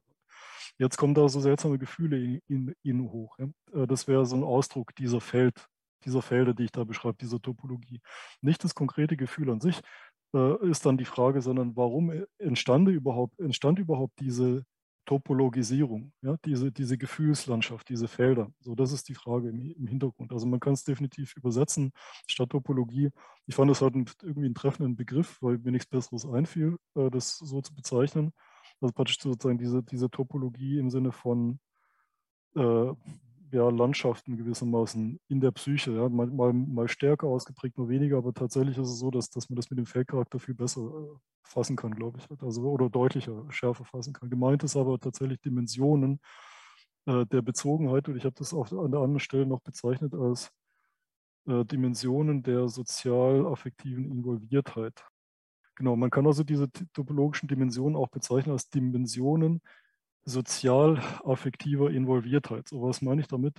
Das sind die, die Felder, in denen wir grundsätzlich drinstecken, äh, mit denen wir grundsätzlich sozial affiziert werden durch den anderen. Deshalb meinte ich vorhin, stellen Sie sich vor, Sie laufen so die Straße entlang, in Berlin zum Beispiel, sehen dann hier sehen dann hier alle möglichen Dinge um, um sich herum, sag mal Graffitis. Ja? Also manche Leute mögen oder finden es halt äh, eine Verschmutzung der, der Umwelt und würden sofort eine emotionale oder eine seltsame affektive Beziehung zu den Graffitis aufbauen. Ja? Aber wo, worin besteht die? Also worin, worin besteht, wenn man die Straße entlang läuft und dann sieht man, okay, äh, hier ist die, die, dieses Haus wurde äh, entweder beschmiert oder verschönert mit, mit Graffitis. Äh, was ist denn das für ein Gefühl? Verstehen Sie, was ich meine? Also wo kommt denn da diese, dieses, diese, dieser Affekt her? Also wenn man einen hat, manchmal, wenn man lang genug in Berlin lebt, sieht man es natürlich gar nicht mehr. Wenn man neu hier ist oder das erste Mal hier oder zu Besuch hier ist, sieht man es, fällt einem ins Auge. Ja. Und äh, wenn man sozusagen aus dem Süden kommt, dann empfindet man es als äh, vielleicht äh, ja, schäbig oder sowas halt. Äh, ähm, also wo kommt diese Empfindung her? Und das ist damit gemeint. Ähm, da, da steckt eine gewisse Zeitlichkeit drin. Also was ist das denn für ein Affekt? Warum stört einen das denn? Warum, warum würde das einen selber stören, wenn jemand das eigene Haus beschmiert oder sowas ja, oder verschönert? Auf was bezieht sich das? Das bezieht sich doch auf den Blick oder auf, vor dem anderen, ne, vor, vor irgendwas anderem, vor mir selbst in der Zukunft oder vor dem anderen. Wie werden die Leute mein Haus äh, betrachten sozusagen? Ne? Wie, wie, wie, werden sie mich einordnen, äh, dass, ich, dass ich solche Schmierereien zulasse oder stehen lasse und solche Dinge? Ja, also, äh, äh warum überhaupt Schmierereien? Ähm, also und, und solche Dinge, also was ich damit sagen will, ist ja, sind, sind praktisch, man kann es mit diesen Feldern bezeichnen. Und die Frage ist jetzt eigentlich, äh, wie genau diese Differenzierung speziell dieser Felder, wo die herkommt. Gab es die vorher schon oder nicht? Und ich sage halt, äh, die These ist halt, dass diese, dass diese, dass diese Ausdifferenzierung dieser affektiven Involviertheiten, ja, diese automatischen, ähm, also man kann auch sagen Slots praktisch, wir haben, wir haben diese Affektslots in uns. Äh, wo, wo, wo, kommt, wo kommen diese her und wo kommt die Differenzierung her, diese Affektslots, die, die in uns drinstecken. Ja? Ähm, ich überlege mal, vielleicht, vielleicht kann ich noch ein persönliches Beispiel äh, bringen, um, um das nochmal zu illustrieren. Äh, in der dritten Klasse, ja, das ist eine kurze Geschichte aus meiner Kindheit, in der dritten Klasse zum Erntedankfest saßen wir also in der Kirche. Die, äh, ich glaube, Erntedankfest ist natürlich immer im Herbst, glaube ich, und das war damals der dritte Klasse, also hatten wir den Lehrer gerade seit, ja, vielleicht so vier Wochen, fünf Wochen war der unser Klassenlehrer. Das war der gute Herr Parcho. Ja. Und der Parcho war äh, so ein Hippie, der, der jeden Tag mit Greenpeace-Kleidung in die Schule kam und, und, Gitarre gespielt hat. Und seine Frau war auch eine Hippie-Frau. Und ähm, mit, also mit Greenpeace-Kleidung meine ich hatte Pullis von Greenpeace, grün und äh, rot und blau und gelb, glaube ich. Und die trug er zwei Jahre am Stück nur diese Sachen. Ja. Also um uns auch, der, der, hat uns auch extrem darauf sensibilisiert damals, auf Umweltschutz und, und solche. Also es war, wie gesagt, in den 80ern. Äh, äh, und das ist der Witz am Herr Parcho. Der Parcho war die gerechteste Person, die man sich vorstellen kann. Ja, als Kinder hatten wir so ein starkes Gerechtigkeitsempfinden und sagt dann immer so, oh, das war unfair der Lehrer war unfair oder sowas hat. Und dann, nachdem wir in der ersten und zweiten Klasse in der Grundschule eine, sag mal, vergleichsweise unfaire äh, Lehrerin hatten, neben anderen, kam dann dieser Herr Parch und das war so eine, ja, wie gesagt, so einfach der fairste und gerechteste Lehrer, den man sich vorstellen kann. Der hat uns wirklich, äh, äh, ja, das auch gelehrt auf eine, auf eine gewisse Art. Ja. Jedenfalls also, was passiert beim Erntedankfest? Kleine Gemeinde in Baden-Württemberg, der ähm, äh, äh knien sich nieder zum Gebet und was macht unser Herr Parcho? Er lehnt sich zurück im Stuhl ja, und macht sich, macht sich gemütlich sozusagen. Er sitzt auch in der Bank, aber er kniet nicht nach vorne auf die Bank, sondern er also, lehnt sich so nach hinten ja, und lässt es so über sich ergehen. Und ich weiß noch, wie ich damals dann dachte, wie ich so Impulse in mir hatte, das kann er doch nicht tun, das ist ja total unmoralisch. Wie verhält er sich denn hier? Warum macht er denn das? Also, also wirklich verurteilend. Während gleichzeitig in mir äh, mich immer wieder was daran erinnert hatte, ähm, du darfst nicht vergessen, das ist der gerechteste Mensch der Welt. Ja? Also verstehen Sie, was ich sagen möchte? Wir haben diese, diesen Zwiespalt auf der einen Seite, so diese Impulse, diese moralische Verurteilung, die automatisch aus mir, aus mir, also durch mich durchkam, durch diese Sozialisation. Also ich war nicht besonders äh, in dem Sinne christlich äh, äh, äh, sozialisiert, aber es war klar, das darf man hier nicht machen. Ja? Also so darf man hier nicht sitzen in der Kirche. Also wenn alle sich hinknien, dann muss er auch hinknien. Äh, also praktisch dieser, dieser total krasse Automatismus, der aus mir rauskam und dann in Widerspruch stand zu meiner Erfahrung mit ihm, ja, zu meiner rationalen Beurteilung, äh, wo ich gesehen habe, der ist einfach ein, äh, ein moralisch guter Mensch. Ja? und dieser Widerspruch, ich glaube, dass, dass dieses Erlebnis tatsächlich mich unter anderem auch zu einem Soziologen gemacht hat einfach. Also praktisch, wo kommt denn, was ist denn da, was passiert da, wo kommt da die dieser Widerstand her? Ja, oder also beziehungsweise wie kann man, wie kann man auf der einen Seite alles richtig machen und trotzdem ungerecht sein? Oder umgekehrt, äh, wie kann man gerecht sein und trotzdem nicht alles richtig machen? Also nicht alle alle Gebote sozusagen befolgen im Sinne von äh, sozialer Praktiken und Symbolbefolgung. Das Interessante an der Geschichte war vielleicht noch äh, abschließend, dass am Montag darauf äh, hat er uns äh, dann erklärt, ähm, gleich am Anfang des Unterrichts irgendwie, dass wenn man in die Kirche geht, man auch beten kann, ohne sich hinzuknien. Ja, es kommt nicht darauf an, wie man es tut, sondern dass man es tut. So, der Punkt ist der, wahrscheinlich hat er eine aufs Dach bekommen von, von, von, von den Leuten im Dorf, ja, von, also vom, vom, vom, äh, vom Pfarrer oder wem, wen auch immer, jemand musste ihn wahrscheinlich zurechtgewiesen haben, dass es nicht gut war. Das war, es war schon ein bisschen skandalös. Ja? Praktisch äh, äh, alle, alle knien sich hin und der rebelliert halt wie so ein Punk gegen, gegen, diese, gegen diese Sache. Das kann sein, dass ihm jemand aufgetragen hat, äh, uns das noch zu erklären. Aber jedenfalls fand ich dann auch die Erklärung relativ plausibel. Vielleicht hat er es auch absichtlich gemacht, vielleicht hat er es auch freiwillig gemacht, ohne dass ihn jemand darauf hingewiesen hat. Also praktisch äh, die ganzen Symboliken drumherum spielen keine Rolle, Hauptsache man tut es oder sowas. Halt. Ja, also äh, praktisch, äh, ja, das, was ich damit sagen will, das meine ich mit diesen Feldern, mit dieser Topologie. Wo kommt denn das Gefühl überhaupt her zu dieser moralischen Verurteilung? Ja. Und äh, ich glaube, das findet man nicht äh, bei den sozialen Wesen vor uns. Warum? Weil sie nicht abstrakt teilen müssen als Beispiel. Ja. Also wenn äh, äh, ähm, äh, bei Menschen ist es halt so, wir haben Arbeitsteilung, wir haben äh, Ressourcensurplus, der verteilt werden muss. Ja. Und äh, diese moralische Empörung kann es bei Tieren nicht geben, weil für die gibt es kein zu viel oder zu wenig. Weil, weil sie nichts verteilen müssen. In dem Sinne. Also es, es, es gibt keine Gerechtigkeit, in, äh, kein, kein Gerechtigkeitsempfinden in dem Sinne, dass die nicht zählen können und auch nicht zählen, wie viel Beute wem äh, zusteht oder zugeschrieben wird. Also das wäre noch so, noch so ein anderes Beispiel dafür, äh, warum da diese, also verstehen Sie, auf was ich hinaus, warum da überhaupt diese Phänomenalität entsteht, also warum überhaupt dieses Feld entsteht, warum es es vorher nicht gab. Also das ist, das ist die Frage, die ich beantworten oder die, die man hier sozusagen, das ist die große Frage, die man halt eben beantworten muss. Jetzt, äh, also insofern, ja, diese Felder, äh, die würde ich bezeichnen als äh, äh, sozial-affektive Involviertheit dass wir das überhaupt spüren, ja, ist schon, ist schon äh, sozusagen sozial-affektiv. Jetzt zur ersten Frage ganz kurz noch zur Sozialität und äh, Intersubjektivität. Äh, ja, ähm, äh, also Tiere können, vielleicht, vielleicht machen wir es mal anders, die, die, das Kapazitätenmodell hat ja eigentlich acht Stufen und wir haben jetzt nur von vier gesprochen. Ne? Wir haben bei modulare Stufe angefangen, bei, den, bei, der, bei, der, bei der sekundären, beim sekundären Werkzeuggebrauch. Vorher kommt aber noch eine andere, also unmittelbar vorher, und das ist die sogenannte Traditional Culture. Ja, und was ist damit gemeint? Traditional Culture findet man eben auch bei, bei Tieren, äh, bei, also ich wollte fast schon sagen, wieder bei nicht primitiven, bei höheren, bei Schimpansen zum Beispiel oder bei, auch bei Krähen. Uh, Traditional Culture bedeutet, dass man in der, Lage ist, äh, äh, dass das, Lebewesen in der, Lage ist, ähm, Erfundenes weiterzugeben, äh, ohne jetzt unbedingt darauf aufzubauen. Und das sind dann die ganzen Schimpansenkulturen. Äh, ich weiß nicht, ob Sie das kennen, ne, das, das Hannes wird es wahrscheinlich wissen, mindestens. Äh, das, das Schimpansen haben ja die äh, die, die haben ja, äh, haben ja, es gibt also verschiedene Schimpansenkollektive und Schimpansengruppen, die eigene Kultur entwickeln, also be bestimmte Verhaltensweisen, bestimmte Techniken, die sie dann tatsächlich, also die kopiert werden von den, von den, äh, von den, von der, vom Nachwuchs. Ja? Und, und ähm, also ein Beispiel ist dieser High Five der Schimpansen. Kennen Sie den? Die begrüßen, der wenn die, wenn die sich begrüßen, das, also es gibt äh, bestimmte Schimpansengruppen in Afrika, die, wenn, wenn zwei Individuen zusammentreffen, dann begrüßen die sich mit einer Art von High Five. Ja? Und äh, das hat keine besondere Funktion außerhalb dessen, dass es eben sozial ist. Also die sagen halt ganz, also die mit, mit, dieser, mit dieser Bewegung, mit dieser Geste markieren die, wir sind jetzt sozial oder wir haben uns jetzt getroffen. Also markieren sich gegenseitig und also wie soll man sagen, äh, stellen den Moment heraus und äh, markieren, jetzt sind wir beide hier im Raum gewissermaßen. Also die markieren das und, markieren damit eine, eine soziale, äh, den, den, Beginn eines, äh, eines sozialen Zusammentreffens gewissermaßen.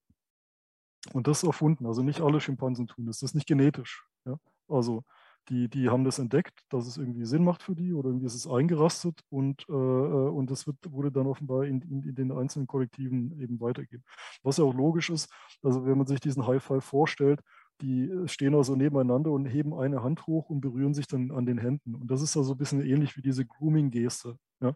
Also der, der, eine Schimpanse hält dann den Arm hoch, während der andere und ihn an den Achseln groomt und dort irgendwie nach, nach Zecken sucht oder sowas. Ja, also praktisch, es kann sein, dass es daraus entstanden ist, weil es immer wieder vorkommt, wurde es dann irgendwann abstrahiert als Symbol gewissermaßen für Sozialität.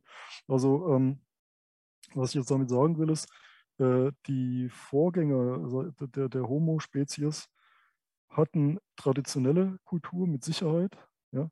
Und was bedeutet jetzt aber traditionelle Kultur? Traditionelle Kultur bedeutet, dass man einen Pool hat, also eine, eine Menge, äh, eine Menge an, an, an kulturellen Praxen, aus denen man, äh, äh, die, man, die man dann sozusagen wiederholen kann. Und die These ist folgende, die Sozialität beginnt dann, wenn man nicht nur diesen Pool hat, sondern auch Optionalität. Also was ist damit gemeint? Äh, äh, bei den Schimpansen stellt man fest, dass die, äh, dass, dass die sich normalerweise äh, spezialisieren in ihren Technologien. Also das heißt, äh, die Technologien sind immer spezifisch zugeschnitten auf eine bestimmte Domäne und es gibt keine Optionalität. Das heißt, die suchen sich nicht, äh, also wenn sie einmal entdeckt haben, dass man mit, einer, mit, einem, mit, einer, mit einem Ast Honig äh, ähm, rausfischen kann aus, aus einem, weiß ich, aus, aus, aus einem, oder was machen die? Nee, die ziehen noch Termiten ne, aus, dem, aus dem Termitennest. Also äh, nicht Honig aus dem Bienennest wahrscheinlich. Oder vielleicht auch, ich weiß nicht, jedenfalls ähm, also mit, mit, mit so einem, mit, mit einem ähm, äh, dann, dann reicht ihnen das als Technologie und die entwickeln keine anderen Technologien dazu. Ja. Jetzt bei Menschen ist es so, oder bei den frühen Homo-Spezies auch mit dem, mit dem sekundären Werkzeuggebrauch, dass man, äh, dass man plötzlich eine Optionalität hat. Man kann so machen und so machen. Ja. Das heißt, wir haben einen Überschuss an Möglichkeiten. Und äh, jetzt ist halt die Frage, wie, wie, was bedeutet das? Naja, es bedeutet, dass man, sich, äh, dass man sich eine Situation aus verschiedenen Perspektiven anschauen kann. Also ich kann die eine Technologie verwenden oder die andere. Ich kann dieses, äh, diese Geste zur Begrüßung verwenden oder ich kann jene Geste zur Begrüßung verwenden. Ich kann dann überlegen, wie wirkt das eine, wie wirkt das andere. Ja? Das heißt, wir haben plötzlich äh, so eine Art von Proto- exzentrischer Positionalität oder protoexzentrischer Perspektive. Und zwar, weil man den Optionsüberschuss hat. Man kann sich aussuchen, will ich dieses oder will ich jenes. Ja? Äh, und das findet man eben in der, in, in, in, in der Traditionskultur noch nicht. Und das ist eben genau der, oder in der Basiskultur findet man das noch nicht. Äh, in, dem Ausmaß. Ne? Das heißt also, man hat, je mehr erlerntes technisches Verhalten man hat, desto mehr Optionalität entsteht auch und desto mehr auch der Nährboden der verschiedenen Perspektiven. Und wenn man verschiedene Perspektiven hat, dann hat man auch die Möglichkeit, den allgemeinen anderen also aus, auszubauen. Das heißt also, man hat, ähm, man hat also praktisch die Möglichkeit, sich selbst von außen, diesen View of Nowhere äh, zu, zu, betrachten. Und äh, damit würde ich dann sozusagen definieren, entsteht graduell immer mehr das menschliche Soziale, was ich vorhin als Sozialität bezeichnet habe. Also es ist die Sozialität gibt es auch natürlich bei, bei Tieren, die ja kommunizieren miteinander über Signale wie Vögel oder wer auch immer. Äh, äh, Löwen ja, glaube ich, auch. Also alle möglichen. Also alle Tiere sind sozial in dem Sinne. Ja, nur, nur der, ähm, äh, bei Menschen entsteht dann eben diese Optionalität und das wäre so der neue Moment. Die, also praktisch die, die mehr die Mehrdeutigkeit der Situation, würde ich vielleicht mal formulieren. Und die Mehrdeutigkeit bedeutet aber auch Multiperspektivität, also die Möglichkeit der Perspektivübernahme. Ja? Und äh, das ist dann natürlich, dann sind wir wieder zurück bei Tomasello mit seiner Perspektivübernahme, ja, dass äh, Schimpansen nicht in der Lage sind, äh, äh sich in den anderen hineinzuversetzen. also zu einem bestimmten Grad sind sie das, aber ja, zu, zu einem anderen nicht. Ja. Also äh, der Mensch ist allgemein, kann sich immer, also grundsätzlich, also jetzt äh, allgemein gesprochen, verallgemein gesprochen, kann sich immer in den anderen hineinversetzen. Wir haben immer diese Option, äh, während bei den, äh, also zumindest in Thomas Hellos Beobachtungen an den Schimpansen dann in der Übertragung äh, die Schimpansen sich nur in bestimmten äh, Situationen in andere reinversetzen können und andere Tiere können es gar nicht oder nur in bestimmten Zusammenhängen. Ja. Also vielleicht, vielleicht noch ein letztes Beispiel, um das nochmal zu deutlich, deutlich zu machen. Äh, bei YouTube gibt es ja viele Tiervideos, die man sich angucken kann. Ich glaube Millionen und Milliarden von Stunden und etwas. Da gibt es ein, ein berühmtes, das immer wieder auftaucht. Ähm, das ist, ähm, wenn, wenn, wenn Hunde einen Ast ins Maul nehmen, ja, der größer ist, also breiter ist als eine Tür, durch die sie hindurch wollen. Haben Sie das schon mal gesehen, was dann passiert? Ne? Also die kriegen, die schaffen es nicht. Oder? Das heißt, die, die äh, laufen dann auf die Tür zu, bleiben stehen, ne? die, äh, beziehungsweise werden zurückschlagen von, von, von, der Tür und die verstehen einfach nicht, dass die einfach nur ihren Kopf wenden müssen, was eben nicht geht, weil sie eben dieses Modul, sich selbst von der Außen zu betrachten, nicht besitzen. Ja? Sie, sie kriegen keine Außenperspektive hin. Äh, warum? Weil äh, also praktisch die, ne? ich kenne jetzt die, die, die ethologischen äh, Fachausdrücke dafür nicht. Ähm, also praktisch die, die, die sind getrieben, sozusagen nach vorne sich zu bewegen, weil, weil die Augen nach vorne zeigen. Was, was, ja, was die Hunde nicht denken können, ist den Kopf zur Seite zu bewegen, also das Sichtfeld zur Seite zu drehen und sich trotzdem geradeaus zu bewegen mit den Beinen. Ja? Also Beinbewegung und, und Sichtfeld sind relativ gekoppelt. Und, äh, und genau diesen, dieses, diesen einen Schritt um die Ecke zu denken, das kriegen sie halt nicht hin. Und das meine ich eben mit, mit Außenperspektive und Optionalität äh, während beim Menschen eben das durch äh, unmittelbar möglich ist. Also wir tun das die ganze Zeit. Und genau diese Übersphäre gewissermaßen, die, das ist, was ich meine mit diesen sozial, die ist durchdrungen von der sozial-affektiven Involviertheit. Da, da, das ist die Topologie oder die Felder, in denen wir eingebaut sind. Ja. Also man kann das jetzt noch mal ein bisschen ausführlicher äh, äh, äh, erfassen, weil das jetzt was mit der menschlichen Zeitlichkeit zu tun hat und mit dem Mental Time Travel äh, aber ich kriege das jetzt auf die Schnelle nicht hin. Ich habe es auch nicht vorbereitet. Das ist nochmal in die. Also es hat noch was mit der Zeitlichkeit zu tun, also dass wir uns die ganze Zeit in die Zukunft projizieren. Ja. Also ich glaube, dass daher die Affektivität kommt, aber das wäre ein Thema für. Das war übrigens auch was mit Atmosphären und Emotionalität zu tun hat, äh, aber da, da kommen wir wieder, da kommen wir jetzt nicht mehr darauf zurück. Also verstehen Sie, was ich sagen möchte? Das heißt, wir haben, ich, das stimmt, die Sozialität war vorher schon da, ähm, bei Menschen ist es eine neue Form, ähm, die, ja, wie soll man es ausdrücken, mit der Außenperspektivierung was zu tun hat. Und ich glaube, das ist eine Konsequenz der, der, des Optionsüberschusses, der entsteht, wenn man Techniküberschuss hat. Ja? Also das wäre so die kausale, tatsächlich würde ich hier eine, eine kausale ähm, Nee, ich mache keine kausale, äh, kausale Logik auf, weil, weil, weil ich jetzt überhaupt noch nicht gesprochen habe über Hierarchien zum Beispiel, die es ja auch bei Tieren gibt. Ja, also ähm, man kann sich ja, äh, man ist ja schon sozial in dem Sinne, dass, ähm, ich sage es mal anders, vielleicht doch nochmal das Beispiel von Tomasello. Also äh, die äh, Tomasello sagt, dass, dass, dass äh, Schimpansen dann Perspektive Übernahme machen, wenn sie sehen, dass was Sinnvolles bei der Handlung des anderen rauskam. Also wenn die, wenn die zum Beispiel sehen, wie ich nicht, äh, wie ein Mensch äh, eine Kiste öffnet und dann ist eine Orange drin, dann würden sie das nachahmen, also würden versuchen zu verstehen, was der, was der Mensch gemacht hat. Wenn, wenn sie aber nicht sehen, wenn da nichts drin war, ja, dann wird es nicht, dann, dann wird es nicht nachahmen. Also das heißt, die emulieren diese Handlung. Ähm, bei Menschen spricht man von Überimitation. Kinder imitieren alles. Ja, also deshalb Überimitation also, oder Overimitation. Das heißt, man imitiert auch, wenn es gar keinen Sinn macht. Man macht alles nach die ganze Zeit. Ja. Äh, das ist eben dieser, wie, wie Tomasello dann auch den Ratchet-Effekt erklärt, dass äh, Kinder von vornherein schon automatisch kulturelle Praxen in sich aufnehmen, ja, in, in, in ihr Gehirn, Gehirn, aufnehmen, noch lange bevor sie es verstanden haben, warum sie sich überhaupt so verhalten sollen. Also wie, wie ein Schwamm gewissermaßen ne, wird, wird alles aufgenommen. Jedenfalls, was jetzt spannend ist, ist bei Tomasello, das auch zeigt, dass äh, Schimpansen äh, dann andere Schimpansen nachahmen, wenn sie ranghöher sind. Ne, also das heißt, äh, man kann sozial, ich habe also ich habe jetzt Sozialität nur über die Kooperation und, und, und, und Technologie aufgemacht. Und man kann es natürlich auch äh, in, in dem ganzen Syndrom der Hierarchie äh, äh, aufschlüsseln sozusagen. Also das verläuft so parallel. Also das heißt, äh, zumindest bei Schimpansen ist es schon angelegt, dass wenn es ihnen wichtig ist, wenn es ihnen irgendwas bringt, sage ich jetzt mal, also Tomasello spricht wortwörtlich von Egoismus, ne, der, der, der Schimpansen, was es nicht böse gemeint ist, sondern diesen hat offenbar, also, oder sagt er egozentrisch, ich glaube, ich, sag, ich glaube, er sagt sogar Egoismus. Also praktisch, wenn es den Schimpansen was bringt, dann sind sie in der Lage, sich in den anderen reinzuversetzen und das ist, entweder sehen sie es, hat einen Nutzen oder äh, Sie sehen, die Person ist hierarchisch auf einer höheren Stufe und dann macht es Sinn, dem besser zu folgen, sozusagen, weil, man dann was davon hat. Ja. Haben wir heute noch, ja, alle, alle Armen reich und berühmt nach, aber eben nicht den Penner auf der Straße sozusagen, ja, um es mal so salopp auszudrücken. Äh, weiß es nicht, war das jetzt einigermaßen eine Annäherung. Also natürlich ist das Problem noch lange nicht gelöst. Ich wollte nur erklären, wie, es gemeint ist. Ja, da da gibt es, wie gesagt, wie Sie ja selber sagen, ganze Bibliotheken voll in der Philosophie des Geistes und, und Psychologie. Ja. Die Antwort war ja ausführlich. Ähm, Hm. das, deswegen will ich nur sagen, dass sie schon mal sehr äh, zufriedenstellend war. Ähm, ich glaube, dass das auch die meisten Fragen der Sache nach behandelt. Ich will nur eine ganz schnelle Rückwendung nehmen auf die methodologische Ebene, bevor ich Hannes das Wort gebe.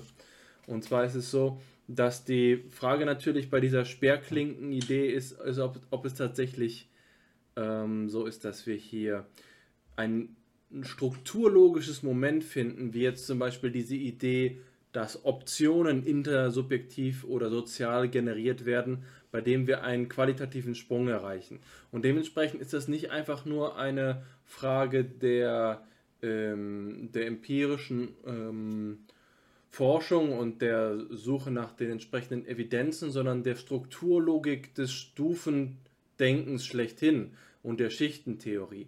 Das ist kein äh, Punkt, bei dem ich sagen würde, da bin ich auf jeden Fall ein Gradualist. Ich glaube, äh, das würde eben bedeuten, dass es überhaupt keine Sperrklinke geben kann, weil es auch keine Stufen gibt. Im Gegenteil, ich bin doch durchaus davon überzeugt, dass diese, dieser logische Zugewinn von einer Strukturkomponente ein, äh, ein sinnfälliges Moment ist. Aber es er kommt eben immer mit dem Preis, dass man zwischen jeder Stufe, äh, egal wie viele es sind und egal wie feinkörnig es ist, jedes Mal, wenn es Diskretheit gibt, wenn es Klassenunterschiede gibt, der Übergang wieder zu einem Mysterium wird und man sich doch fragen muss, wenn die äh, funktionalisierte Intersubjektivität irgendwo auftaucht, wo taucht, taucht sie ganz genau auf? Also ähm, eine, eine, eine Frage, die immer zwischen der wesenslogischen Betrachtungsebene und der empirischen Realisationsebene hin und her changiert. Ich glaube aber gerade, dass in dieser Problematisierung des Zusammenhangs der Wert des Ganzen liegt. Also es endgültig jede einzelne Entwicklungsstufe auf das kleinste Detail herunterzubrechen, sodass man sozusagen haargenau den Punkt in der, ähm, in der Genese der, äh, des ganzen Biotops der Erde nachvollziehen kann, an dem plötzlich der Schalter umgelegt ist und die Sperrklinke einrastet. Äh, das ist tatsächlich etwas, bei dem es sicherlich immer empirischen Diskursstoff geben wird und gleichzeitig auch theoretischen Diskursstoff über die Frage, was genau ist jetzt graduell, was genau ist jetzt diskret, wo gibt es authentische, logische Sprünge oder eben Ermöglichungsbedingungen für die nächste Stufe.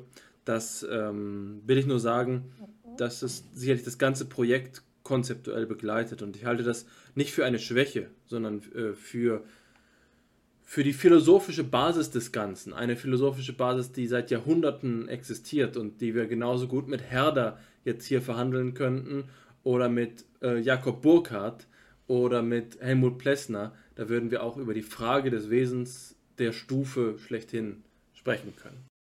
Also natürlich gibt es da nicht diesen einen Stufenübergang oder sowas, also, ne, sondern äh, wie, wie, wie, relativ häufig in der Evolution findet man eben, dass sich langsam was entwickelt, äh, graduell, graduell. Dann kann es aber passieren, dass relativ schnell äh, ein, äh, ein Kipp, also es, gibt, es wird ein Kipppunkt erreicht, dann kann es relativ schnell passieren in ein, zwei, drei, vier Generationen, also jetzt äh, eher idealtypisch gesprochen, sag mal, in ein paar Generationen, aber aufs große Ganze besehen sehr schnell, dass, dass dann ähm, äh, äh, sich, sich was Neues entwickelt. Also man sieht es zum Beispiel bei der adaptiven Radiation.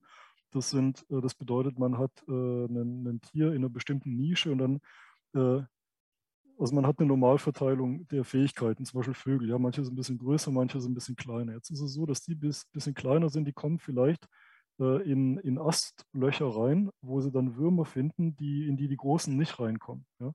Und äh, und so können sich dann so Spezialisierungen ergeben. Das heißt also, die kleinen äh, Vögel werden anfangen, sich äh, weiter fortzupflanzen, während die Größen äh, weiter, also vermehrt fortzupflanzen, sodass sich dann die Arten aufspalten. Ja, es gibt praktisch die großen Vögel, die nur auf ihre Ressourcen äh, zugreifen können, während die kleinen Vögel zunehmend auf ihre äh, Ressourcen zugreifen. Dann hat man so eine Artabspaltung, ja, sozusagen eine, eine Aufspaltung. Und der Punkt ist der, das kann relativ schnell passieren äh, äh, sagen wir mal, die Vögel migrieren in, in, in also diese, diese eine Art migriert in, in, eine, in eine neue Landschaft, findet dann dort diesen neuen Ressourcenraum und dann kann es innerhalb von weniger Generationen passieren, dass die sich aufteilen. Und so ungefähr muss man das auch sehen mit diesen Stufen in der menschlichen Evolution. Äh, ähm, ich würde es auch nicht als Stufen unbedingt bezeichnen, sondern eher als Adaptionen an bestimmte Umwelten. Das ist nicht das Gleiche. Ja. Äh, das, äh, das, heißt, äh, im Nachhinein kann man sehen, dass es Stufen sind, insofern, als dass man sagt, dass die eine Stufe, also dass die eine Fähigkeit Voraussetzung war für die nächste. Aber, aber im Grunde heißt es nicht, dass es notwendige universale Stufen sind, auf denen alle Menschenformen damals hätten gewesen sein müssen, sondern es gibt ja auch da eine Verzweigung bei, den Menschen. Es gibt, ich glaube, 20, mittlerweile sind bekannt 20 oder 22 verschiedene, teilweise parallel und existierende Menschenformen. Das ist so ähnlich wie heute mit den Primaten, von denen, wie viel gibt es? Sieben, acht, neun, ich weiß nicht, äh, äh, Unterarten, so ja, also Bonobos und Gorillas und Orang-Utans und, und so weiter. Ja, so, so, ungefähr muss man sich vorstellen, auch die frühe Menschheitsentwicklung, ja, äh, äh, so ähnlich. Und, und deshalb meine ich, dass man da nicht so unbedingt von Stufen in dem Sinne sprechen kann, sondern eher von, äh, von, von lokalen Anpassungen und Modulen, die bei dem einen so, bei dem anderen so ausgeprägt sein können. Also nur um das nochmal kurz zu klären, dass es nicht so streng gemeint ist mit den Stufen, sondern die Stufen ergeben sich nur als logische, im Nachhinein als logische, äh, äh, ist auch nicht so, dass es da die eine Mutation gab, die dann von der traditionellen Kultur zur Basiskultur zur Modularkultur führt, führt oder sowas. Ja. Äh, sondern also das, ein anderes Bild, das ich noch immer im Kopf habe, ist, äh, sind diese Makaken in Japan, die gelernt haben, Kartoffeln ne, zu waschen. Kennen Sie bestimmt das berühmte Bild? Also da sieht man da dieses Weibchen, das da hockt im Wasser und, und die Kartoffel im, im, im, im Meerwasser ähm, äh, wäscht.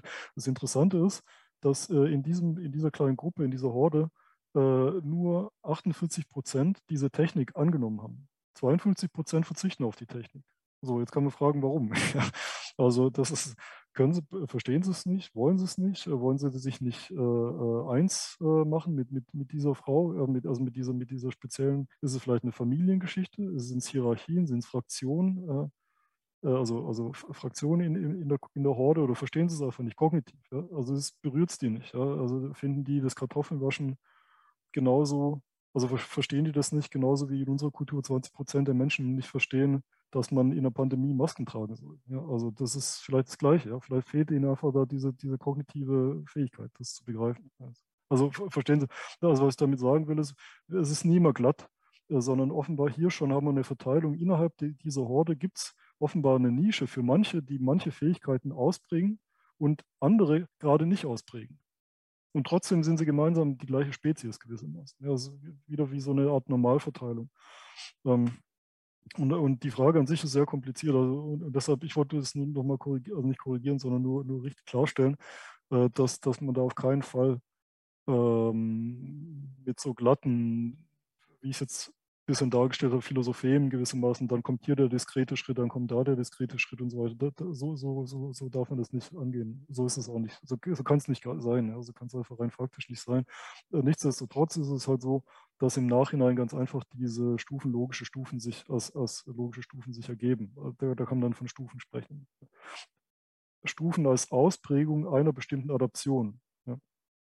Äh, eine, eine andere Menschenform in dieser Frühzeit hätte vielleicht äh, äh, sozusagen ausgehend von, von, von der einen Fähigkeit sich in eine andere Richtung entwickeln können. So, so ist es gemeint. Also ich glaube, da sind wir auch uns gar nicht uneinig darüber. Ähm, ich hätte auch eine Frage, die damit zusammenhängt, aber noch einmal äh, die Diskussion auch zurückbindet an die Folie, die jetzt zumindest in unserem Gesprächsraum gerade noch abgedruckt ist. Ähm, und ich vertraue darauf, dass Alexander das dann sicher auch in der Episode hier noch äh, dargestellt haben lässt oder darstellen wird. Und zwar ähm, will ich anfangen bei dieser Frage, die du jetzt auch diskutiert hast, da war nämlich ähm, dem, der empathischen Fähigkeit von anderen Tieren als dem Menschen und die Forschung, die Tomasello und sein Labor dazu ge getan hat. Das will ich tun, weil ich erst unlängst mich gerade wieder eingelesen habe äh, in, in dieses Problemfeld und der Zusammenhang ja auch dafür berühmt ist, ähm, besonders komplex zu sein. Also ich will jetzt nicht so, das ist dir wahrscheinlich schon bekannt, Davo, und ich glaube uns, es ist auch ein Spezialthema, sodass ich jetzt davon absehen will, die einzelnen Entwicklungen durchzugehen, aber ein grob, grobes Bild ähm, davon zu haben, ist äh, sicherlich hilfreich, um das Gesagte einordnen zu können. Und da ist es ja so, dass das Ganze beginnt mit Primack und Woodruffs Studien zur Theory of Mind, wo die Aussage eben die war, dass wir für die Beschreibung des Verhaltens, das Schimpansen an den Tag legen, verschiedene Erklärungsstrategien zur Hand haben. Die alten von Assoziationismus und Empathie und die neue von Theory of Mind.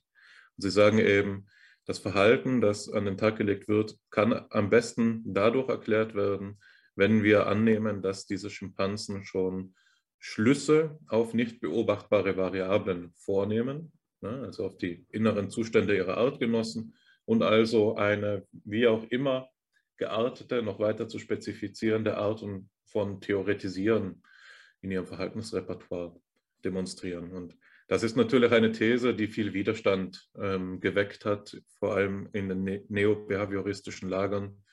Ähm, Penn und Povinelli sind da ja bekannt für ihr Paper ähm, On the Lack of Evidence for Anything Remotely Resembling a Theory of Mind in Non-Human Animals. Ne?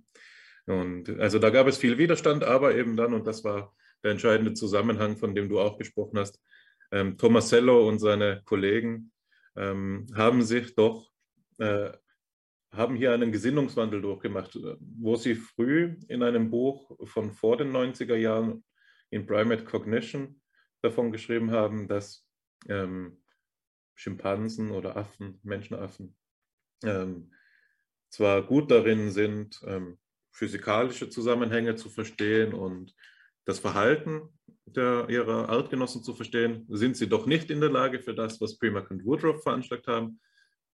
Da haben sie ihre Meinung geändert nach den 90ern angesichts der, eines neuen Paradigmas, das eben eingeführt wurde in diese Tradition von Brian Hare, der eben Teil des Labors von Tomasello war, wo es darum ging, Schimpansen in ein kompetitives äh, Szenario einzugliedern, wo sie eben ähm, an zwei Enden eines Raumes positioniert wurden, hinter Gittertüren. Dann wurden hinter ähm, Occluders, also hinter Wände, ähm, salopp gesprochen, wurden, wurde Nahrung platziert auf eine Art und Weise, dass nicht immer beide der Schimpansen wussten, wo das Futter jetzt sein wird. Und da gab es eben alle möglichen Variationen, ob es jetzt der Subordinierte nur weiß oder ob es nur der ähm, hierarchisch Dominante weiß und so weiter und ob der Subordinierte seinen Wissensvorsprung beispielsweise überhaupt ausnutzen würde und alles das. Und da hat man eben gesehen, das äh, Verhalten in dieser kompetitiven Situation ist sensibel gegenüber dem, was der Schimpans, äh, Schimpanse wissen kann, was der andere wissen kann. Ne?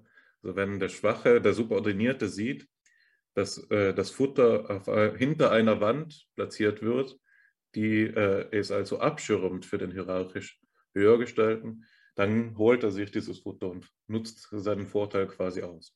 Das ist dieses Ergebnis, das als Breakthrough interpretiert wurde und das eben auch die ganze Forschungsrichtung dann nochmal deutlich empfänglicher gemacht hat für die weniger sparsamen Erklärungen der Theory of Mind. Ja, und dann in, in der weiteren Folge äh, wurde das immer, immer weiter radikalisiert. Ne? Also da ging es dann darum, die Grenze eben richtig zu ziehen. Ähm, 30 Jahre nach Primack und Woodruff veröffentlichten Tomasello äh, und Kollegen ja diesen Aufsatz, wo sie die Geschichte nochmal Revue passieren lassen und sagen dann, ja, also selbst in den alten Aufsätzen waren sie zu konservativ. Eigentlich ist das eine quasi full-fledged Theory of Mind, schon ähm, auffindbar bei, bei Schimpansen, mit einer Ausnahme, nämlich den sogenannten False Beliefs. Na, also man, wozu sie nicht in der Lage sein sollen, ist, ähm, nicht nur interne Zustände der Artgenossen zu repräsentieren, sondern deren Akkuratesse mit zu berücksichtigen, mit diesem das berühmte Beispiel, woher man das kennt, ist aus, der, aus dem Sally Ann, äh, aus der Sally Ann Task, aus der Entwicklungspsychologie, ähm, genau, wo es darum geht, eben, dass die Position eines versteckten Gegenstandes verändert wird, während ein Beobachter eben den Raum verlässt. Und dann ist die Frage, wenn er den Raum, in den Raum zurückkommt, wo wird er suchen? Und solche Aufgaben, wenn die entsprechend adaptiert werden für nichtmenschliche Tiere, da sind, haben die Schimpansen bis jetzt eben immer gescheitert. Jetzt kürzlich habe ich erst gesehen, Joseph Call und, äh, und Gruppenei, die eben auch aus demselben Labor sind, argumentieren inzwischen dafür, dass ähm, False Beliefs Tasks gelöst werden können von Menschenaffen, aber nicht von Affen. Ne? Also von Apes, aber nicht von Monkeys. Und sagen also, und das steht in, diesen Aufsätzen dann jetzt auch explizit so drin, dass die sozial-kognitive Grundlage, die Theory of Mind ermöglicht, von einigen ähm, Spezies äh, geteilt wird, also die gleich auf sind mit dem Menschen, was diese Anlage zumindest betrifft, wenn auch sicherlich nicht die Ausformung der konkreten Fähigkeit. Ne? Also das ist jetzt, jetzt bin ich doch ein bisschen deutlicher darauf eingegangen, als ich es versprochen habe. Ne? Aber worauf ich da hinaus will, ist, dass erstens der Kontext eben äh, zur, für die Verständlichkeit unserer, äh, die bei unseren Zuhörerinnen und Zuhörern geweckt werden kann, sicherlich hilfreich sein wird. Und zweitens, dass das eben ein sehr schwieriges Feld ist, in dem sich diese Linie fortwährend verschiebt, die dazwischen Mensch und Tier ähm, gezogen wird. Ne?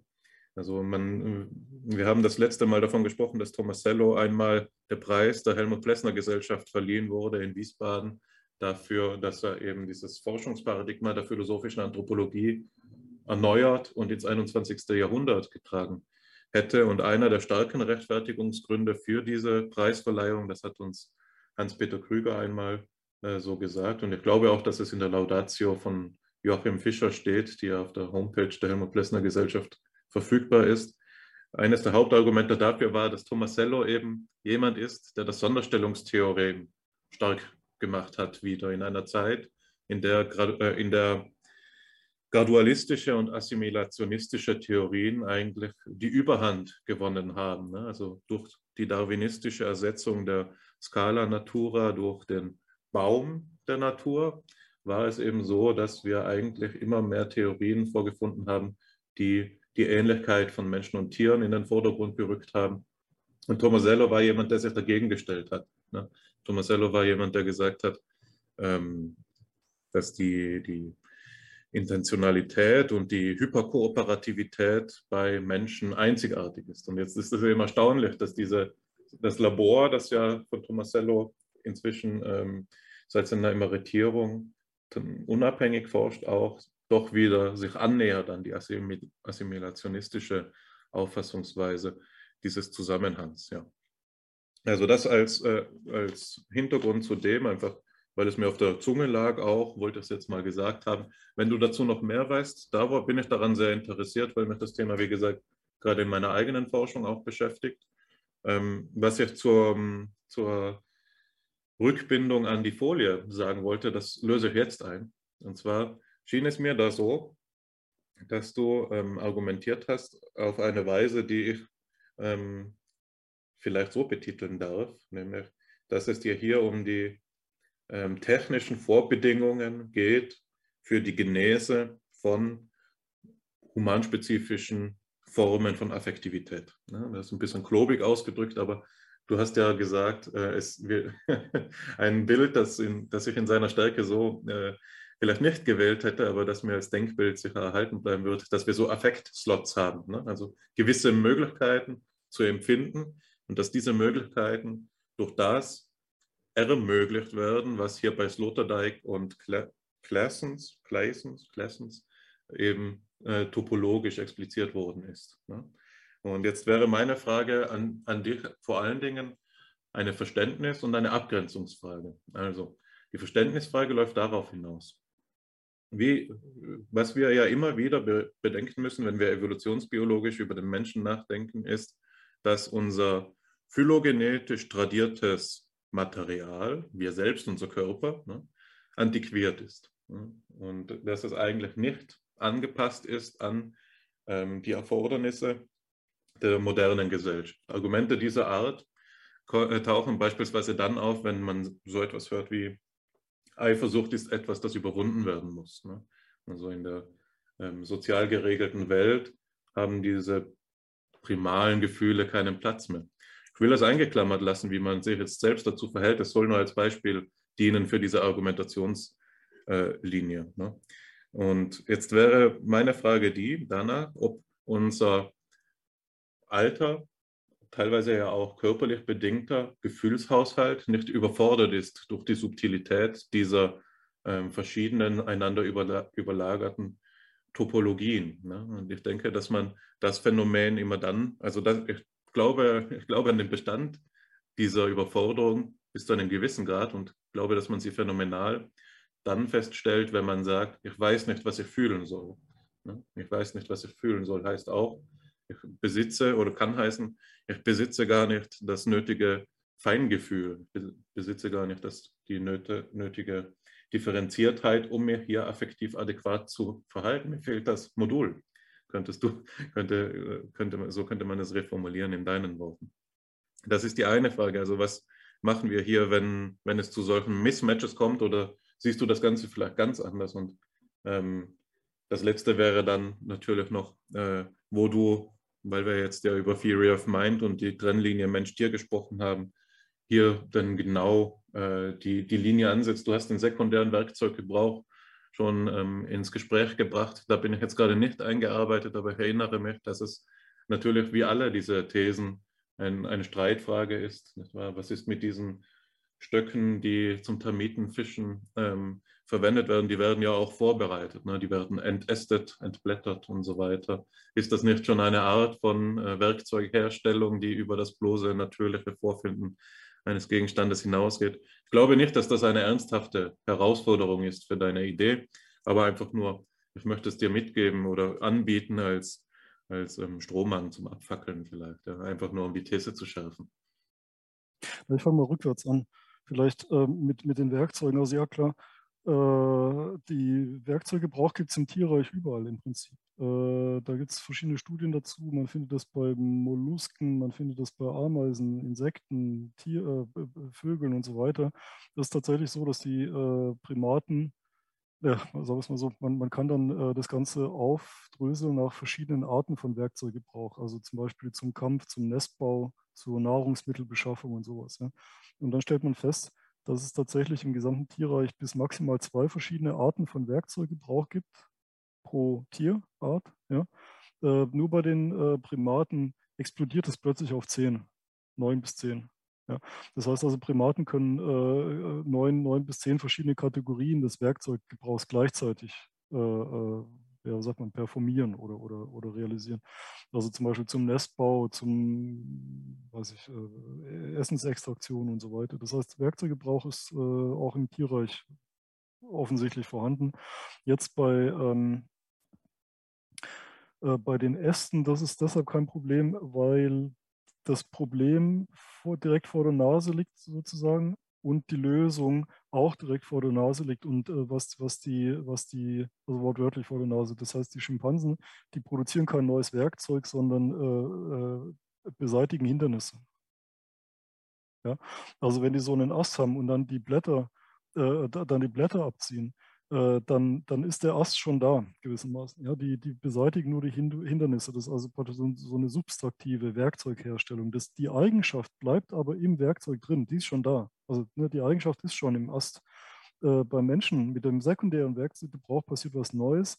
Da ist es kein subtraktiver Werkzeug, äh, sondern äh, Werkzeugherstellung, keine subtraktive Werkzeugherstellung, sondern eine additive, nämlich dem Gegenstand wird eine neue Eigenschaft hinzugefügt.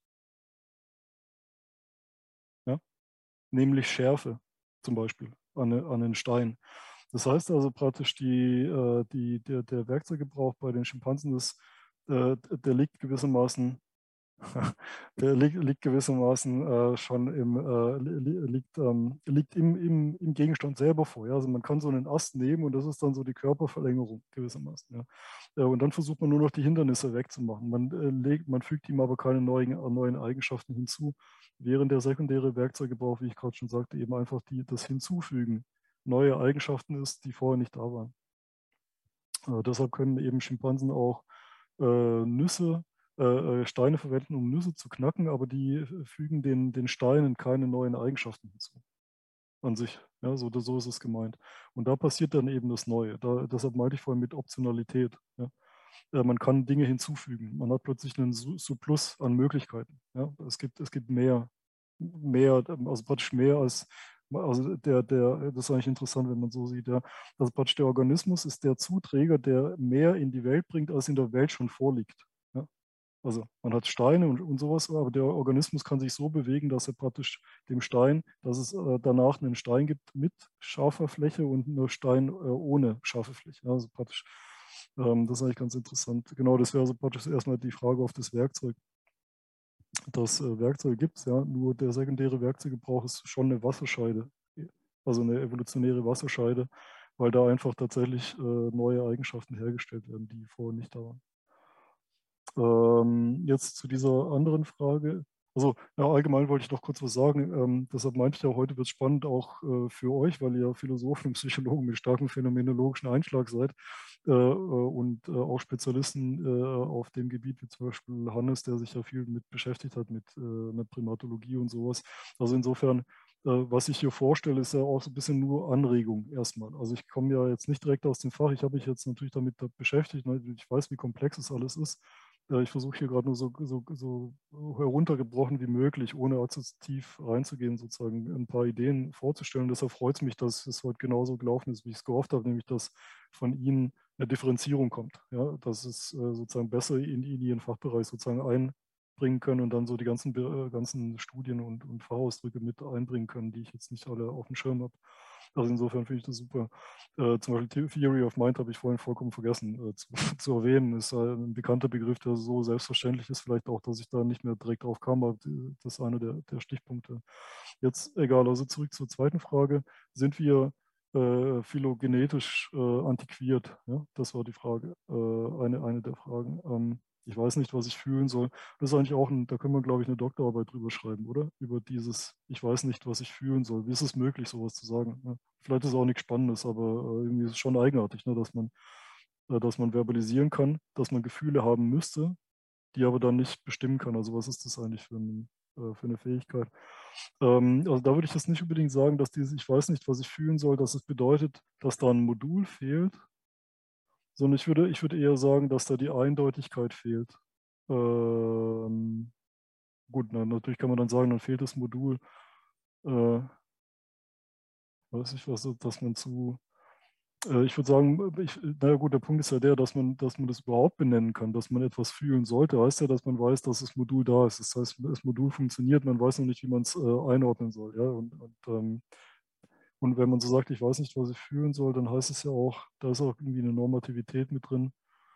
Hm, okay, also in anderen Worten, äh, ja, es ist tatsächlich so, dass wir äh, gegenüber der heutigen, aktuellen, modernen Welt, kann man tatsächlich sagen, dass wir auf eine gewisse Weise ein, ein antiquiertes, eine antiquierte Affektarchitektur kann man so bezeichnen? Also statt der Topologie kann man auch sagen Affektarchitektur vielleicht. Also dass, dass, wir, eine, dass wir eine antiquierte äh, äh, Affektarchitektur haben.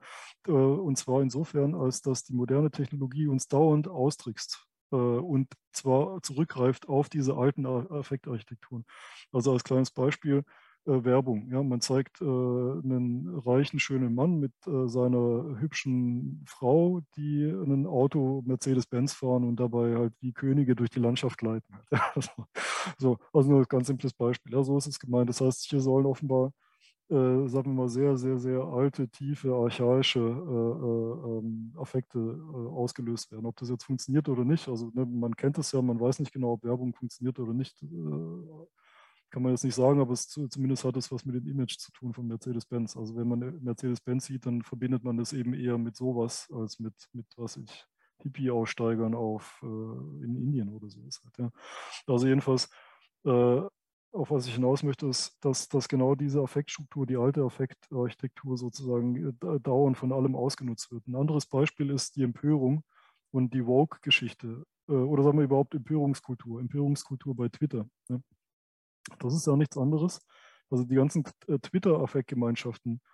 Ich hatte tatsächlich gerade vor kurzem eine, Hausarbeit genau zu dem Thema äh, Affektgemeinschaften bei in, in, Corona auf Twitter. Also eine soziologische, wo, wo dann eine Studentin untersucht hat, also so eine Mini-Untersuchung gemacht hat, wie sich da so Affektgemeinschaften zu diesem Thema äh, äh, ausbilden. Das ist schon ganz spannend eigentlich. Ich meine, jeder kennt das aus der Anschauung eigentlich. Ja, also man hat eine Gruppe, eine Telegram-Gruppe zum Beispiel wie, wie eure, oder man hat, äh, man hat irgendwie einen Twitter- einen, Twitter-Chat, äh, wo dann äh, die Leute anfangen, sich zu empören über Dinge, über die sie sich gar nicht empören müssten, weil es Lichtjahre von denen entfernt ist. Also ich meine, sozial gesehen Lichtjahre davon entfernt. Ja. Ähm, das war, war Trumps große, große Trumpf sozusagen, ja, der, der, Trump of Trump, dass er die Leute sozusagen äh, dahin empört hat, ihr so tiefer liegende primitive Affekt, äh, Gemeinschaftsaffekte auszulösen, die ganze Zeit. Ja. In, einem, in einem Staat, der 360 Millionen Leute 63 äh, Millionen Einwohner hat, wo, wo es diese inneren Affektgemeinschaften gar nicht geben kann. Also die bösen äh, Mexikaner, die kommen ins Dorf und klauen dir dort Essen und die Frauen weg und sowas. Ja, solche Dinge. Also ähm, man sieht halt, dass, dass diese ganze Twitter-Empörung äh, äh, tatsächlich gewissermaßen die technische Ausnutzung oder Ausbeutung dieser archaischen Affekte ist ja, dieser archaischen Affektarchitektur, das Wir, wie, wie kann er sowas machen äh, und, und, solche Dinge, also der moralischen Empörung. Ähm, also insofern kann man auf jeden Fall sagen, dass, dass wir da äh, sozusagen phylogenetisch nicht angepasst sind, ähm, wo dann auch ein bisschen die Entfremdung vielleicht mit eine, eine, eine, eine Rolle also was ich damit sagen will, es verpufft einfach. Also jeder von uns hat vermutlich schon mal Diskussionen gehabt über Corona oder was weiß ich, über welches andere Thema auf, auf Twitter, wo man versucht hat, den Leuten irgendwie Vernunft äh, ein, einzu, einzubläuen sozusagen, ja, also die, zu argumentieren. Der Punkt ist nur der, es verpufft ja. Es spielt ja keine Rolle, ja, weil, weil sozusagen, äh, wenn, wenn, wenn, sagen wir mal, Corona-Leugner ähm, äh, gleichzeitig in anderen Kanälen bestätigt werden in ihrer Filterbubble, ja, da, dann, dann macht es, man, man, kommt mit vernünftigen Argumenten gar nicht mehr ran, äh, weil, die, weil die auf einer anderen Ebene sozusagen ähm, getriggert werden die ganze Zeit. Ja. Und, und, diese andere Ebene, dass wir eben diese tiefere archaische Affektstruktur, also beispielsweise das Argument, was heißt, ist ja kein Argument, irgendwie sowas wie Jens Spahn, von dem man halten kann oder konnte, was auch immer man will. Ja, also Jens Spahn würde das alles aus Korruption machen und würde einen persönlich ausnehmen wollen oder sowas. Ja, also solche Dinge. Also es persönlich zu nehmen. Ja, also praktisch ein Politiker, der Lichtjahre, also wieder Lichtjahre sozial gesehen Lichtjahre von einem entfernt ist, ja, äh, der, nie persönlich kennenlernen wird und so weiter, den plötzlich doch als, als, als im persönlichen Raum stehend zu betrachten. Ja. Das ist nur möglich durch die Medien und die Empörung, die dann daraus folgt, äh, die sonst vollkommen unlogisch wäre gewissermaßen. Das wäre sozusagen so ein Triggern oder so ein An Anstoßen äh, äh, äh, dieser, dieser, dieser, dieser, dieser alten, alten, alten, eigentlich auf kleine Gemeinschaften von 150 Leuten, wie man sagt, äh, äh, geeichten Kognitionsstrukturen ja, oder Affektstrukturen. Ja. Also so, so ungefähr können wir es formulieren. Und das ist ein großes Problem für die Menschheitsgeschichte, weil eben ganz viele Leute sich äh, daraus, äh, daraus halt tatsächlich Gewinn schlagen. Das geht da, also ausschließlich darum. Äh, also jetzt kleines Beispiel. Äh, äh, äh, Handys werden ja jetzt verboten in, im Silicon Valley und an allen Eliteschulen. Ich weiß nicht, ob Sie das mitbekommen haben. Äh, warum?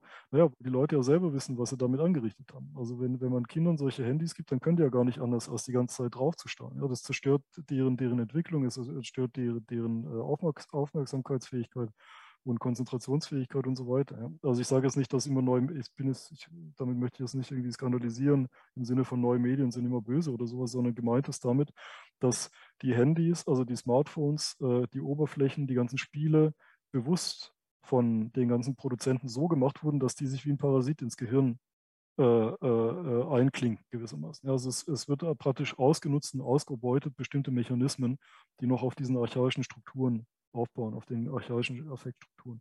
Und die Leute im Silicon Valley, die, das, äh, die diese Techniken machen, produzieren, die wissen das ganz genau und die wollen ihre Kinder dem eben genau nicht aussetzen. Ja. Und äh, im, wie gesagt, an, an, den Schulen in England, an Elite-Schulen, in, äh, in Amerika und, und, und, eben paradoxerweise eben gerade im Silicon Valley gibt es Handyverbot. Ja. Es gibt keine, es gibt keine Smartphones. Also äh, das äh, also in anderen Worten, die unsere rationalen Fähigkeiten sind ähm, unsere instrumentellen Fähigkeiten, die Fähigkeiten zur Manipulation und zur Propaganda im, im, im klassischen Sinne, also in, im allgemeinen Sinne. Ja, Propaganda hieß ja ursprünglich auch Werbung. Also die ganzen Werbemaßnahmen. Propaganda heißt ja nichts anderes als Manipulation von Massen, so kann man es formulieren, oder, oder, oder, oder Lenkung von Massen. Diese Techniken sind mittlerweile so raffiniert geworden, dass die eben schon sehr genau zugreifen auf, auf, diese, auf diese ganzen tieferen äh, äh, Affektstrukturen und insofern kann man sagen, dass die nicht angepasst sind, weil wir jetzt Techniken haben, die die ausnutzen und uns dadurch in den Ab Abgrund treiben. Also nochmal vielleicht ein anderes Beispiel, äh, SUVs.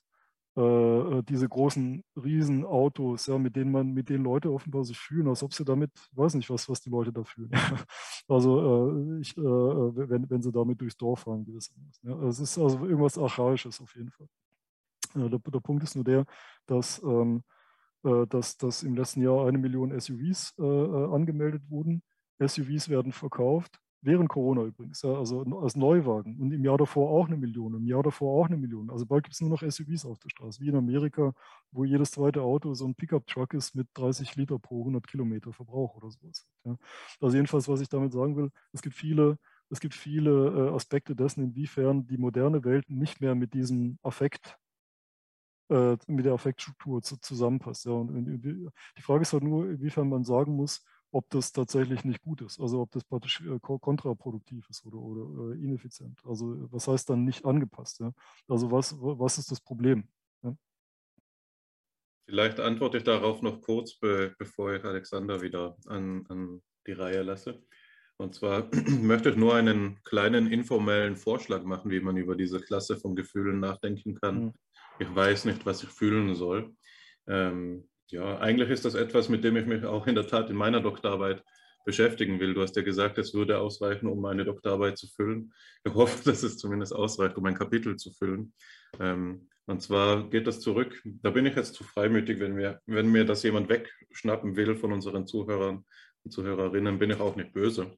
Äh, da würde ich mich dann eher freuen. Es geht zurück auf eine, ähm, auf eine Anregung, die von einem Freund unseres Podcasts bekommen habe, Florian Arnold, der in seinem eigenen Podcast einmal darüber gesprochen hat. Also er weiß gar nicht um diese Anregung, die ich von ihm bekommen habe, dass es doch so etwas gibt wie Gefühle, die aufs Ganze gehen. Na, Gefühle, die etwas Ganzes betreffen, beispielsweise Weltschmerz. Der Weltschmerz ist etwas, das ja auf den Gegenstand eben der Welt hat und damit äh, etwas ausdrückt, das nicht auf etwas ähm, gerichtet ist, das jetzt fe festmachbar ist. Also nicht wie der Hunger auf den Apfel vor mir, sondern eben ja. der Weltschmerz ist ein Unwohlsein angesichts des Zustands der Dinge oder eben eine andere Formulierung, weniger global, wäre die, ich bin unzufrieden mit der Gesamtsituation. Das sind seine zwei Beispiele gewesen. Und da kam mir die Idee auf, dass es doch so eine Klasse von Gefühlen gibt, die dezidiert philosophischer Natur sind. Also Karl Jaspers beispielsweise, aber auch eine ganze Tradition vor ihm, spricht immer wieder davon, dass die Spezifik der Richtung äh, des philosophischen Denkens durch die auf das Ganze ausgezeichnet werden kann. Diese Gefühle weisen diese Richtung auf und werden dadurch eben in diesem Sinn philosophisch. Und wenn man jetzt unser Beispiel betrachtet, ähm, nämlich dasjenige, dass man nicht weiß, was man fühlen soll, dass man nicht weiß, was man fühlen soll, pardon, dann drückt das etwas anderes, typisch Philosophisches aus, nämlich den Zweifel oder die Demut. Ne? Also die Demut angesichts des eigenen Nichtwissens, das sokratische Element quasi. Ähm, weniger hegelianisch auf das Ganze oder Jasper, jasperianisch, sondern hier eher sokratisch. Und äh, es würde mich äh, gar nicht überraschen, wenn diese äh, Klasse von Gefühlen humanspezifisch ist. Allerdings habe ich nicht einmal gerade in diesem Moment nicht einmal den An Ansatz einer Idee, wie man diese Untersuchungen denn gestalten müsste, um sie bei nichtmenschlichen Tieren überhaupt nachzuweisen oder ihre Absen Absenz nachzuweisen. Das geht ja gerade nicht, weil sie keine Optionalität haben. Also zum Beispiel Weltschmerz ist ja, äh, oder, oder sagen wir mal die Frage nach dem Sinn des Lebens, das geht ja nur, wenn es auch eine Alternative geben könnte. Also wenn man Alternativen denken kann. Und die müssten dann aber sprachlich vermittelt sein. Also es braucht dann irgendwie eine Form von Narrative oder eine Form von Kontextualisierung oder so. Und insofern äh, würde ich jetzt sagen, dass es Weltschmerz, also oh, ich weiß nicht, ob es traurig ist oder nicht, also bei Hunden oder Schimpansen nicht geben kann. Und auch nicht die Frage nach dem Sinn des Lebens. Das wäre jetzt ja ein logisches Argument. Da würden mir auch ein paar einfallen. Ne? Also, aber ich dachte gerade an einen empirischen Nachweis, wie man das dann untersuchen könnte. Ne? Aber ja, klar, also es würde mich nicht überraschen, wenn das einfach das Gleiche bei rauskommt. Oder ich würde es sogar erwarten. Ja, ähm, okay. ja kein Problem, kein Problem. Ähm, ich wollte das Ganze jetzt nur noch einmal zurückwenden auf diese Rede von der Topologie, ähm, die das Affektleben bedingt. Und du hast ja jetzt mehrere Beispiele dafür gegeben, wie ähm, der antiquierte Affekthaushalt des Menschen ausgenutzt werden kann durch böse, äh, für, im Sinne böser Absichten, nicht wahr? Manipulation ähm, und so weiter. Und das würde ja, wenn man das jetzt etwas äh, schematisiert und einfach denkt, mit zu dem passen, zu einer Art der Strukturierung der Topologie des Affektiven, die wir auch bei anderen Tieren vorfinden, nämlich das Kompetitive, das Gegeneinander. Ne? Und da äh, frage ich mich eben, ob es vielleicht so ist, dass es eine, dass es gewisse Dimensionen gibt, Kooperativität und ähm, Kompetitivität wäre jetzt mein Beispiel, die quer liegen zu dieser Schichtung verschiedener Topologien ne? und die eben dann noch einmal auch diesen Unterschied von Mensch und Tier im Gefühlshaushalt klarer herauszuarbeiten gestatten würde. Äh, es wäre für mich nicht unplausibel zu sagen, dass es eine ähnliche Topologie wie die jetzt von Sloterdijk, die wir abgedruckt haben, auch geben würde für Schimpansen oder andere Tierspezies. Das würde dann fallen in dieses Forschungsgebiet der Comparative Metaphysics, ne? also der Versuch, das Weltbild, das ein Schimpanse haben müsste, äh, zu rekonstruieren. Also so etwas wie eine hyperintellektualisierte Horizontverschmelzung mit dem nichtmenschlichen Tier. Ähm, da könnte man dann sagen, ja, es gibt diesen, dieses Phonotop vielleicht, gibt es noch. Ne? Das, äh, die, die Hörweite mit den Affenrufen macht irgendwie Sinn. Und dann kommen wir zum Uterotop. Okay, die Wir, das Wir-Gefühl ist schon wieder etwas Schwieriges. Das ist ja genau das, worauf Tomasellos Untersuchungen abzielen. Aber ähm, vielleicht ist das eben anders äh, strukturiert, nämlich nicht kooperativ, sondern kompetitiv. Und das wäre jetzt einfach nur ein Denkvorschlag, den ich noch in die Ru Runde geben wollte. Und den letzten Kommentar, den ich mir nicht verkneife, aber ich mache ihn auf ein oder zwei Sätze kurz, ist ähm, der, dass es ja auch noch in die andere Richtung geht. Ne? Es gibt, äh, wenn wir jetzt wieder an uns denken und wie unser antiquiertes Gefühlsinventar ausgenutzt werden kann oder der Gegenwart nicht entspricht, dann gibt es ja auch Fälle, in denen die Gegenwart nicht unserem differenzierten Gefühlsleben entspricht oder nicht unser, unserem eigentlich der Größe unseres Gefühlslebens keine Gegenstände mehr anbietet. Wenn wir an ähm, das denken, was bei Max Scheler die Schicht der spirituellen, der geistigen Gefühle ausmacht. Ja, dann, erst gestern habe ich eine Posterpräsentation gegeben, da hat mir jemand gesagt, was soll Seligkeit überhaupt sein? Du sprichst da wie selbstverständlich von Seligkeit und Verzweiflung. Ich bin ein säkularisierter, aufgeklärter Mensch, sagte mir, das gibt es für mich nicht. Ne? genau, da würde ich sagen, vielleicht drückt er damit einen Zeitgeist aus, nämlich auch einen ähm, affektiven Verfall der Gegenwart. Ja. ja. das ist halt schwierig, aber das hat ja auch ein bisschen was damit zu tun. Es ist allgemein schwierig mit, mit diesen Affekten, wie man die tatsächlich kategorisiert und welche, welche es gibt, also wie man die sozusagen runterbricht auf tatsächlich real na, wie soll man das, wie soll man das formulieren, auf, auf strukturelle Affekte, die immer angelegt sind und auf kulturell erworbene. Also ich nehme jetzt mal ein Beispiel, wie du sagst, Seligkeit und Verzweiflung. Ähm, äh, jetzt stellen wir uns mal vor, in, im Westen ist es doch relativ verbreitet, sage ich jetzt mal, sich sowas wie den Himmel vorzustellen. Ja, oder am Ende kommt man in den Himmel und dann sieht man da dieses glühende, ne, das Licht oder sowas in, in der Form. Also praktisch äh, diese oder, oder Erlösung. Ja, sowas wie eine Befreiung, wie eine, wie, eine, wie, eine, wie eine Leichtigkeit oder so. Jetzt ist es so, dass sowas ähnliches im Buddhismus auch gibt, aber wäre das das gleiche Gefühl? Ja? Äh, äh, oder denkt man an die Chinesen, die vielleicht sowas gar nicht kennen. Die haben keinen Erlösungsbegriff. Null. Ja, das gibt es bei denen nicht. Bei denen gibt es kein Leben nach dem Tod in dem Sinne. Ja, klar, die werden dann vielleicht den Himmel aufsteigen und dann mit den Ahnen dort sein oder so. Ähm, also was, was ich damit sagen will, ist, das Problem ist halt äh, hier vielleicht, also das wäre so ein Anschluss, im Anschluss an deine, äh, an, an, deine Anmerkung praktisch, wie man da weiter damit arbeiten kann, ähm, dass man da hier, dass man halt unterscheiden müsste, was sind so kulturelle Affekte, die dann auch narrativ gebunden sind, also der Himmel, ja, in dem man dann aufgeht, die Erlösung äh, der Seele beispielsweise oder die Balance im Taoismus, so, so ein Gefühl von Balance, sowas halt, ja, von Weltbalance ähm, oder das Einssein mit dem Ki, ja, ist wieder was ganz anderes als das Einssein mit, äh, weiß nicht, mit der Natur, wie wir es verstehen. Das war was, also wie, wie es die Moderne nach der Romantik versteht. Ja. Also da muss man dann halt unterscheiden, glaube ich, fällt mir jetzt gerade so auf, dass äh, zwischen so, wir mal, grundsätzlichen anthropologischen Affekt äh, Architekturen und dann den inhaltlich äh, vielleicht variierenden, die sich entweder darauf aufbauen oder komplett neu entstehen können durch bestimmte neue äh, äh, äh, Gesellschaftsformen oder Innengesellschaftsformen als Narrativ. Also vielleicht noch ein kleines Beispiel. Äh, was interessant ist, ist, dass äh, kleine ähm, Stammesgesellschaften, die haben keinen Begriff davon, was Hexen sind. Ja, also Hexen im Sinne von jemanden ver verhexen. Das, das, entsteht erst mit der Sesshaftwerdung, interessanterweise. Ja? Genauso wie, wie der Ahnenkult oder Ahnenverehrung entsteht auch erst mit.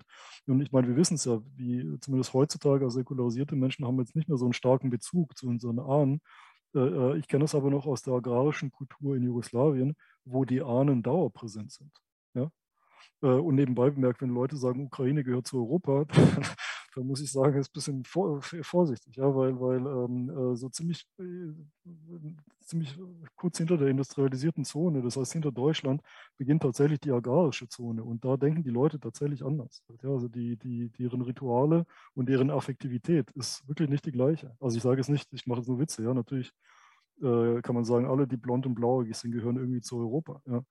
Äh, das endet natürlich dann genau an der russischen Grenze heutzutage. Aber gut, spielt keine Rolle. Der Punkt ist nur der, was ich sagen möchte, ist, dass, dass wir schon dort Menschen mit einem ganz anderen Affekthaushalt haben.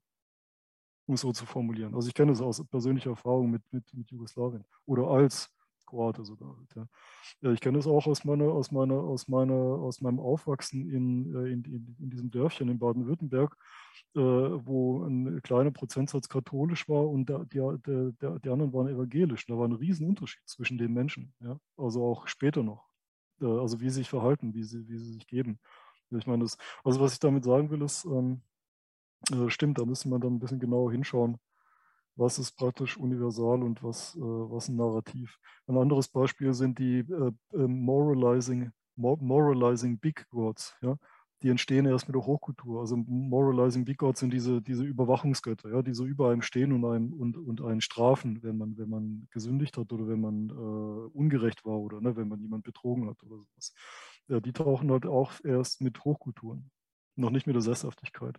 Und es ist auch ein bestimmter affektiver Bezug dahin. Ja? Also zu diese, was heißt ein bestimmter? die sind die ganze Zeit mit einem. Ja? Die beobachten einen ja sozusagen, die sitzen genau hier äh, oben drauf äh, auf, auf der Schädeldecke und klopfen immer runter, wenn, wenn, wenn, wenn man was falsch macht. Also die sind ständig mit einem, genauso wie der christliche Gott einen die ganze Zeit mit beobachtet, theoretisch. Ja? Also ver verstehst du, Hannes, was ich, äh, was ich sagen möchte? Also der Hinweis ist genau richtig, glaube ich, dass man da noch genau hinschauen muss was tatsächlich universal ist und was sozusagen kulturell emergiert mit bestimmten neuen sozialen äh, Zusammenhängen gewissermaßen und was einfach nur narrativ ist. Das kommt auch noch. Und, und da wird natürlich dann die Frage auch wieder ganz schwierig, was ist antiquiert und was nicht. Ja, was ist, was ist, äh, ähm, genau, äh, genau, was ist also abträglich, was ist äh, antiquiert, was ist, was ist äh, äh, und was nicht. Also das ist schon eine schwierige Frage, aber ich glaube, da ist ganz viel zu entdecken, wenn man da tiefer reingeht. Ja. Äh, also da, da müssen wir dann halt aber auch, wie, wie, ich es gerade gemacht habe, ein bisschen kombinieren. So die Felder Soziologie und Psychologie und sowas müsste dann alles mit rein. Und Zeitdiagnose. Also wenn, wenn einer der Zuhörer Lust darauf hat, äh, jetzt weiß er, was er zu tun hat. ja. Wir haben jetzt über die technologische Plastizität unserer Emotionalität gesprochen. Ich möchte noch ein, ähm, auf ein Problem aufmerksam machen, erneut eher von der epistemologischen Ebene herkommend. Und zwar haben wir jetzt über den Gedanken gesprochen, dass wir äh, diese Veränderungen und auch den Begriff zum Beispiel der Archaität unserer emotionalen Verfassung, unseres äh, innenklimatischen Emotions- und Motivationsraums, dass wir den zurückführen auf eine Erfordernis der Adaption an die Insularität, an die ähm, an die Nische, die wir aktiv selbst geschaffen haben. Das heißt, wir überfordern uns mit Twitter, wir überfordern uns mit unserer eigenen Technologie insofern, als wir sagen können, da ist der ähm, rudimentäre Gefühlshaushalt nicht mehr synchron mit den Erfordernissen der Umwelt. Jetzt möchte ich aber in dieser ganzen Argumentationsweise oder Betrachtungsweise noch auf, darauf zurückweisen, dass das im Wesentlichen von diesem Adaptionismus her gedacht ist und von ihm abhängig ist. Ich will jetzt nur strukturell, erstmal nicht moralisch wertend, ähm, darauf hinweisen, dass wir, wenn wir sagen, es gibt einen Komplexitätszugewinn im Aufstieg oder im Fortgang in der äh, historischen Akkumulation ähm, der Kapazität der jeweiligen äh, Individuen in der gesamten Art, ähm, dass wir im Rückblick auf das Archaische eine Einschränkung des Blickes auf sozusagen die Kapazitätsminderheit oder äh, Unterlegenheit nicht so pauschalisieren sollten, dass in höheren Kapazitäten gewissermaßen kleinere Kapazitäten einfach enthalten sind, so wie man vielleicht sagen könnte, natürlich ist äh, die, die, das, ähm, die geometrische Figur, die einen kleineren ähm, ein kleineres Volumen hat, in der Figur gleicher äh, Art größeren Volumens enthalten, sondern wir, hier gibt es etwas, was für mich jenseits des Kapazitätsgedanken liegt. Und das ist so etwas wie eine Eigentümlichkeit der Primitivität. Auch wieder hier Primitivität verstanden als etwas, was wir nicht normativ begreifen sollten. Also es geht mir nicht darum zu sagen, die Primitiven oder so, sondern einfach primitiv im Sinne der etymologischen Bedeutung des seiner Art nach ersten. Also zumindest bei Bergson finden wir die Auffassung, dass die Evolution, die er ja als schöpferische Evolution begreift, auch wenn ihm das von Max Scheler zum Vorwurf gemacht wird, weil es sich seines Erachtens um einen äh, Kategorienfehler handle, sagt Bergson, dass die schöpferische Evolution eine Begünstigung der Intellektualität ist und eine Vernachlässigung der Intuitivität. Und so könnte man jetzt eben auch sagen, und ich glaube, in diese Richtung ging auch schon Hannes Intuition, wenn wir sagen, es handelt sich in der Moderne um so etwas wie eine Affektverflachung, dass wir im Fortschritt von vor allen Dingen kognitiven Kapazitätsumfängen eine äh, ein Verlust gleichzeitig von einem im primitiven, rohen, einer im primitiven, ruhenden Einfachheit, Schlichtheit, Unmittelbarkeit der Intuitivität ähm, einhergehen sehen.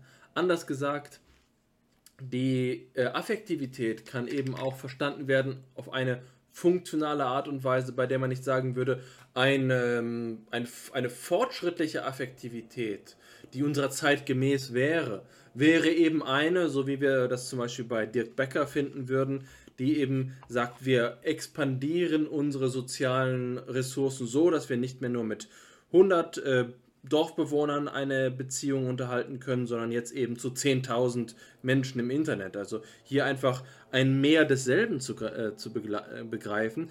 Ich glaube eher, dass es strukturlogische Limitationen der Affektivität als Affektivität gibt, die es vermeiden, dass solche äh, Kapazitätsexpansionen auf so einem Sektor möglich sind.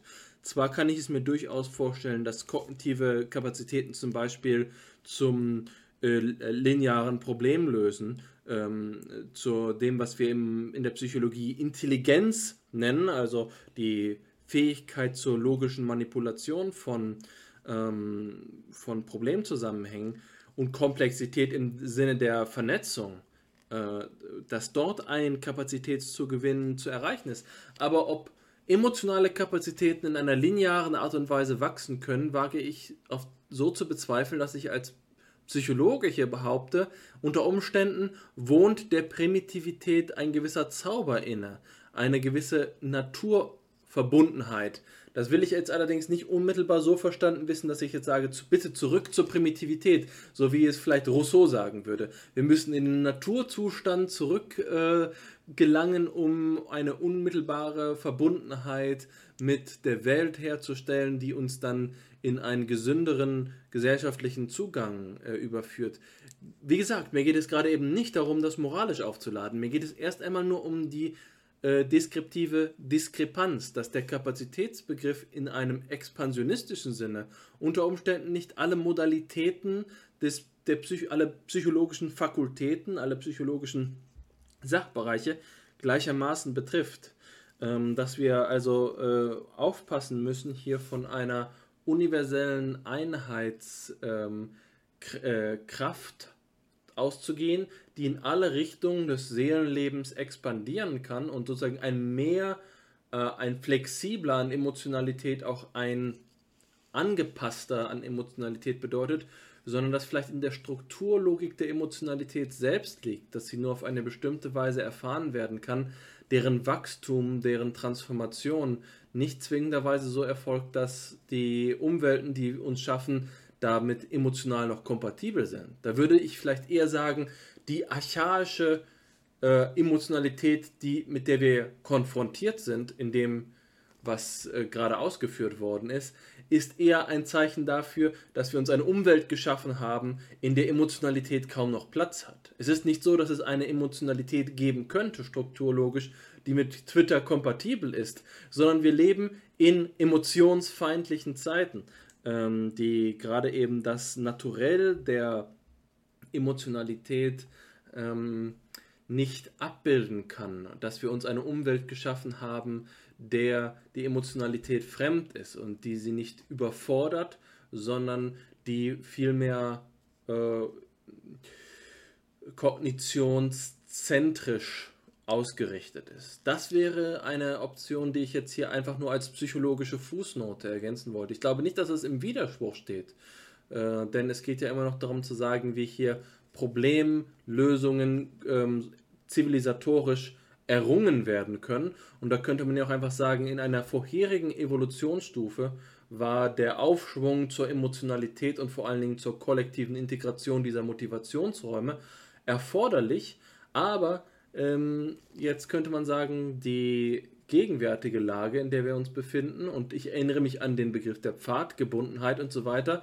die also jetzt hier gewisserweise in so eine technokratische Dystopie führt, bei der man sagen könnte, dort spielen keine Emo Emotionen keine Rolle mehr, könnte auch eben ein Weg sein, bei dem das äh, auf der Strecke bleibt. Ja, da könnte man vielleicht jetzt, das geht natürlich klar in die Richtung der Normativität, die Frage stellen, die wir jetzt, glaube ich, im Zuge der letzten vier ähm, Sitzungen auch immer wieder mal angeschnitten haben, ob der Weg der richtige ist in diesem Zusammenhang. Also ich wehre mich so ein bisschen dagegen, äh, gegen die Idee der, ähm, der Arch, äh, archaischen Emotionen, der ähm, Rudimentäre, der, die Emotionalität, die verkümmert ist, die nicht mitgewachsen ist und so weiter. Vielleicht kann Emotionalität gar nicht wachsen. Vielleicht ist die erfordert, eine Nahbeziehung, eine intensive Unmittelbarkeit herzustellen und kann nicht beliebig an Umwelten angepasst werden. Das will ich mal zur Debatte stellen. Ähm, ja, ich meine, äh, stimme ich auch zu, das ist tatsächlich ein extrem kompliziertes und komplexes Feld. Also man könnte ja genauso umgekehrt sagen, dass die moderne Gesellschaft genau deshalb äh, äh, den Affekt als Medium abgeschafft hat, weil das der Affekt so wollte. Ja? Also man kann zum Beispiel sagen, dass der, es gibt ja den berühmten äh, von Norbert Elias, dem äh, Soziologen, der, der Prozess der Zivilisation, wo er eben beschreibt, wie sozusagen die äh, Emotionalität immer mehr der Rationalität weicht im Prinzip, aber was ja auch nicht ganz wirklich war, äh, so, so, so, ganz kann man es ja auch nicht formulieren. Äh, schaut man sich beispielsweise das Internet an, würde ich nicht sagen, dass da Emotionen weg sind. Also Likes und Dislikes und was es alles gibt. Also es wird natürlich ein bisschen kanalisiert auf so ein paar Grund, soziale äh, Gesten gewissermaßen. Äh, anders ist es wiederum mit dem, mit dem Smartphone, äh, wo ich, äh, dass ich, äh, ja, wo ich letzte Zeit entdeckt habe, wie lustig man da mit den ganzen Emoticons umgehen kann. Also man kann da ganze Geschichten mit Emoticons erzählen im Prinzip. Ja, da lässt sich schon viel machen. Also diese Bindekräfte sind nicht verschwunden, würde ich jetzt mal sagen. Also ganz klar, das sieht man ja bei jedem, bei jeder Konversation. Ich glaube, ich habe hier also irgendwie, wo man so ausdrücken kann, wie, wie man sich, da kann man außer Affektivität, das ist auch wieder was anderes dann. Das wäre wieder eine andere Form von Affektivität als die archaische. Das muss man überlegen. Ähm, ein anderes Beispiel im Prozess der Zivilisation, äh, sagen wir mal, den immer noch laufenden offenbar Abbau des Machoismus, ja? also des, des Männlichkeitsgehabes oder wie auch immer man es formulieren soll. Man noch vor 200 Jahren konnte man äh, sich duellieren so auch an der Uni, ja, Studenten haben das ja offenbar äh, auch immer sehr gerne gemacht. Hat, ja, so äh, im, im, Mittelalter ja wortwörtlich. Also ne, da sind sie wirklich mit Schwertern aufeinander losgegangen, sozusagen, wenn sie einen Disput hatten. Ähm, und äh, dieses, dieser Gewaltabbau, der, der, äh, der Gewaltabbau im Zuge dieser, dieses Zivilisierungsprozesses ist ja auch eine Affektivitätsverschiebung gewissermaßen. Ja, und jetzt eben schwierig zu sagen, äh, soll man jetzt dahin wieder zurück oder war das damals besser oder schlechter, weil im Prinzip haben wir diese, diese, diese, diese Gefühle ja noch in uns, nur wir haben sie eben anders kanalisiert. Also ich würde fast schon sagen, das ist ein bisschen ähnlich wie Delay of Gratification, also dass man so ein bisschen hinausschiebt. Ja? Also man, man, man beobachtet sich, bevor man handelt, gewissermaßen. Oder bevor man impulsiv handelt. Also, also äh, genau, das wäre das eine, was mir dazu einfällt. Dann zu den Kapazitäten, ja, das glaube ich auch nicht in dem Sinne, dass man sagen kann, Emotionen. Man könnte ja genauso umgekehrt sagen, im Grunde ist mit dem Homo sapiens eine bestimmte Architektur quasi wie eingefroren. Und alles, was danach kommt, beruht auf dieser Emotionsarchitektur. So, so ungefähr können wir es auch formulieren, also im Sinne von Antriebe, im Sinne von Kanalisieren. Aber äh, da macht man dann vielleicht aber auch einen Fehler, äh, den, den tatsächlich viele machen, auch in der philosophischen Anthropologie und immer wieder. Das ist nämlich, äh, ich, ich habe das bezeichnet als äh, Skalen, wie habe ich bezeichnet? Skalierungsfehler, ja, Skalierungsfehler. Also was in diesen einfachen, primitiven aus ursprünglichen, ne, also ursprünglichen Gesellschaften äh, äh, sich entwickelt hat im Homo sapiens an Emotionalität, an Beziehung zum anderen, zum Beispiel, zum Beispiel die Sucht nach Gemeinschaft, ja, gemeinschaftlich zu sein. Äh, das bedeutet nicht, dass man das eins zu eins übertragen kann auf die heutige Welt. Weil wir heute äh, eine ganz andere technische Umwelt haben und ganz andere, äh, ganz andere äh, gesellschaftliche Umwelt. Ja. Also das meine ich mit Skalierungsfehler. Das heißt, man kann nicht jede anthropologische Konstante, die man sozusagen philosophisch austüftelt, ja, als, als, als, äh, als, als, als, Grund, als Grundessenz oder als, als Grundeigenschaft des Menschen, die damals entstanden ist, in der gleichen Form auf die Gegenwart übertragen. Also vielleicht ein kleines Beispiel. Äh, es gibt, ich habe vergessen, wie der Autor heißt, in 2019 oder so kam das Buch raus. Ach, nachweist auch auf äh, evolutionärer Basis, dass der Mensch immer ein Gesellschaftswesen ist und, und dementsprechend ähm, äh, auch heute noch ein Gesellschaftswesen sein muss und irgendwie immer nach seiner eigenen Clique sucht oder sowas. Ja, so ein bisschen 0 auf 15, was man ja, was man, also was man ja kennt. Das, der, der Punkt ist halt der, ähm, dass man das auf die heutige Welt nicht übertragen kann, wie wir vorhin schon ges gesprochen hatten, mit, mit, mit dem Nationalstaat. Ja, also nur weil ich ein Gemeinschafts, äh, Gemeinschafts, also nur weil, weil der Mensch dauernd gemeinschaftsgebunden oder gemeinschaftssüchtig ist gewissermaßen, äh, dann kann man, ja, kann man diese Gemeinschaftsform einer Stammesgesellschaft ja nicht vergleichen mit der Gemeinschaftsform der Nation. Das ist ganz anders vermittelt. Das Gefühl ist auch ganz anders vermittelt. Ja? Das ist nicht das Gleiche. Was, was ich damit sagen will, ist, man kann nicht äh, jede, jede Form, aus der, aus, die, man, die man sozusagen, das mache ich mit Skalierungsproblem, äh, man kann nicht aus diesem kleineren Zusammenhang, wo das ursprünglich auftrat, kann man noch nicht auf den höheren oder späteren rückschließen, ja, weil da neue, neue Dinge passieren und eben auch neue Emotionalitäten passieren. Ähm, also vielleicht, vielleicht noch ein anderes Beispiel, äh, die, die goldene Regel, äh, äh ich, na, äh, tut, was du nicht willst, was man dir tut, das füge auch keinem anderen zu. Ne? Oder umgekehrt, äh, das war jetzt die negative goldene Regel, die positive goldene Regel lautet, liebe deinen Nächsten wie dich selbst. Ja? Also negativ, füg nicht dem anderen Schmerz, den du nicht selber spüren möchtest und positiv, schenk dem anderen, was du selber geschenkt haben möchtest, sozusagen. Also, so, das ist ja auch eine neue Form von Affektivität. Plötzlich fängt man an, sich automatisch in den anderen hineinzuversetzen. Ja, also man hat diese Regel, denk, wie würde sich der andere jetzt fühlen? Ja, und das ist tatsächlich eine äh, Erfindung der Achsenzeit. Also das ist in, äh, entstanden gleichzeitig in China in, mit Konfuzius ein bisschen früher im vierten Jahrhundert. Äh, das ist entstanden in Griechenland, äh, ist entstanden bei den, bei den äh, hier, bei den Hebräern, also bei, bei den Juden, gleichzeitig, als neue Form. Und als neue Form der Affektivität, würde ich sagen, die es so vorher nicht gab. Ja, verstehen Sie auch, was ich hinaus möchte? Das heißt, es wandelt sich da und man, deshalb meinte ich, es ist extrem schwierig, da glaube ich jetzt, also jetzt mittlerweile vorher war es mir noch nicht so bewusst, aber jetzt, jetzt wo, wir, wo wir so ein bisschen rein äh, reinzoomen in das Ganze, sehe ich ja, dass es tatsächlich schwierig ist. Also offenbar gibt es so eine Art von Grundarchitektur oder so ein Grundset an bestimmter Form von Emotionalität. Ja. Aber dann gibt es offenbar auch entweder darauf aufbauend oder in Kombination oder auch emergent neue Formen von affektiver Bezogenheit, die es vorher gar nicht gab. Also wie gesagt, die Idee Heimatliebe oder sowas. Ja, ich meine, das kann man sich ganz einfach vorstellen. Man geht zu einem, äh, zu einem, zu einem Nomadenstamm äh, in Südamerika oder so und fragt die nach Heimatliebe. Was sollen sie dann sagen? Naja, die werden halt sagen, keine Ahnung, mein Territorium, was haben, wir, haben ja keins. Ja.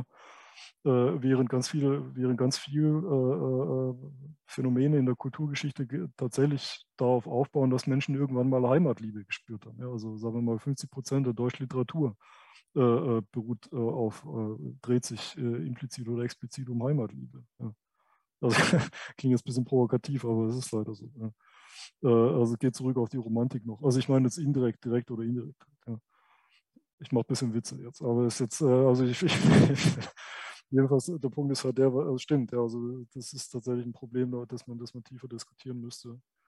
Und da hilft uns das Logik-Dimensionen helfen uns da bestenfalls als Schlüssel, erstmal als Einstiegsschlüssel weiter. Hm.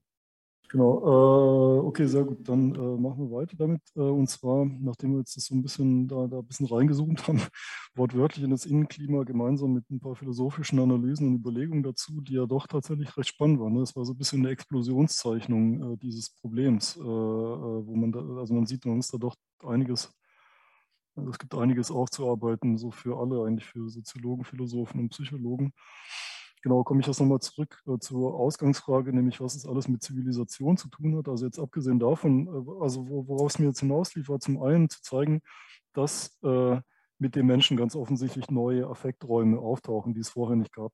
Ne? Also beziehungsweise vermutlich vorher nicht gab. Und, und dann äh, gleichzeitig zu zeigen, dass die was mit der Technizität und der Kooperation zu tun haben. Äh, was ich jetzt äh, ausgeblendet habe, waren klassischere soziale Bereiche oder Phänomene wie Hierarchien. Äh, über Sprache haben wir auch noch nicht gesprochen, aber was auch ganz wichtig ist, tatsächlich dieses Mental Time Travel, also mentale Zeitreisen, die Fähigkeit, sich in die Zukunft zu versetzen. Ja? Also was das mit Emotionen und Emotionalität zu tun hat. Vielleicht kommen wir da irgendwann mal drauf zu sprechen. Ähm, also jedenfalls äh, ging es mir jetzt hier vor allem darum, zu zeigen, äh, wie also wie ich anfangs sagte, dass, dass wir eben diese mit, mit der Isolation, dass, dass ein neues Problem auftaucht, nämlich dass das Überleben aller, also jedes einzelnen Individuums von, äh, von, von der Koordination des Kollektivs abhängt, ähm, von, der, von der Tradierung erlernten Wissens und vor allem von der Motivation des anderen.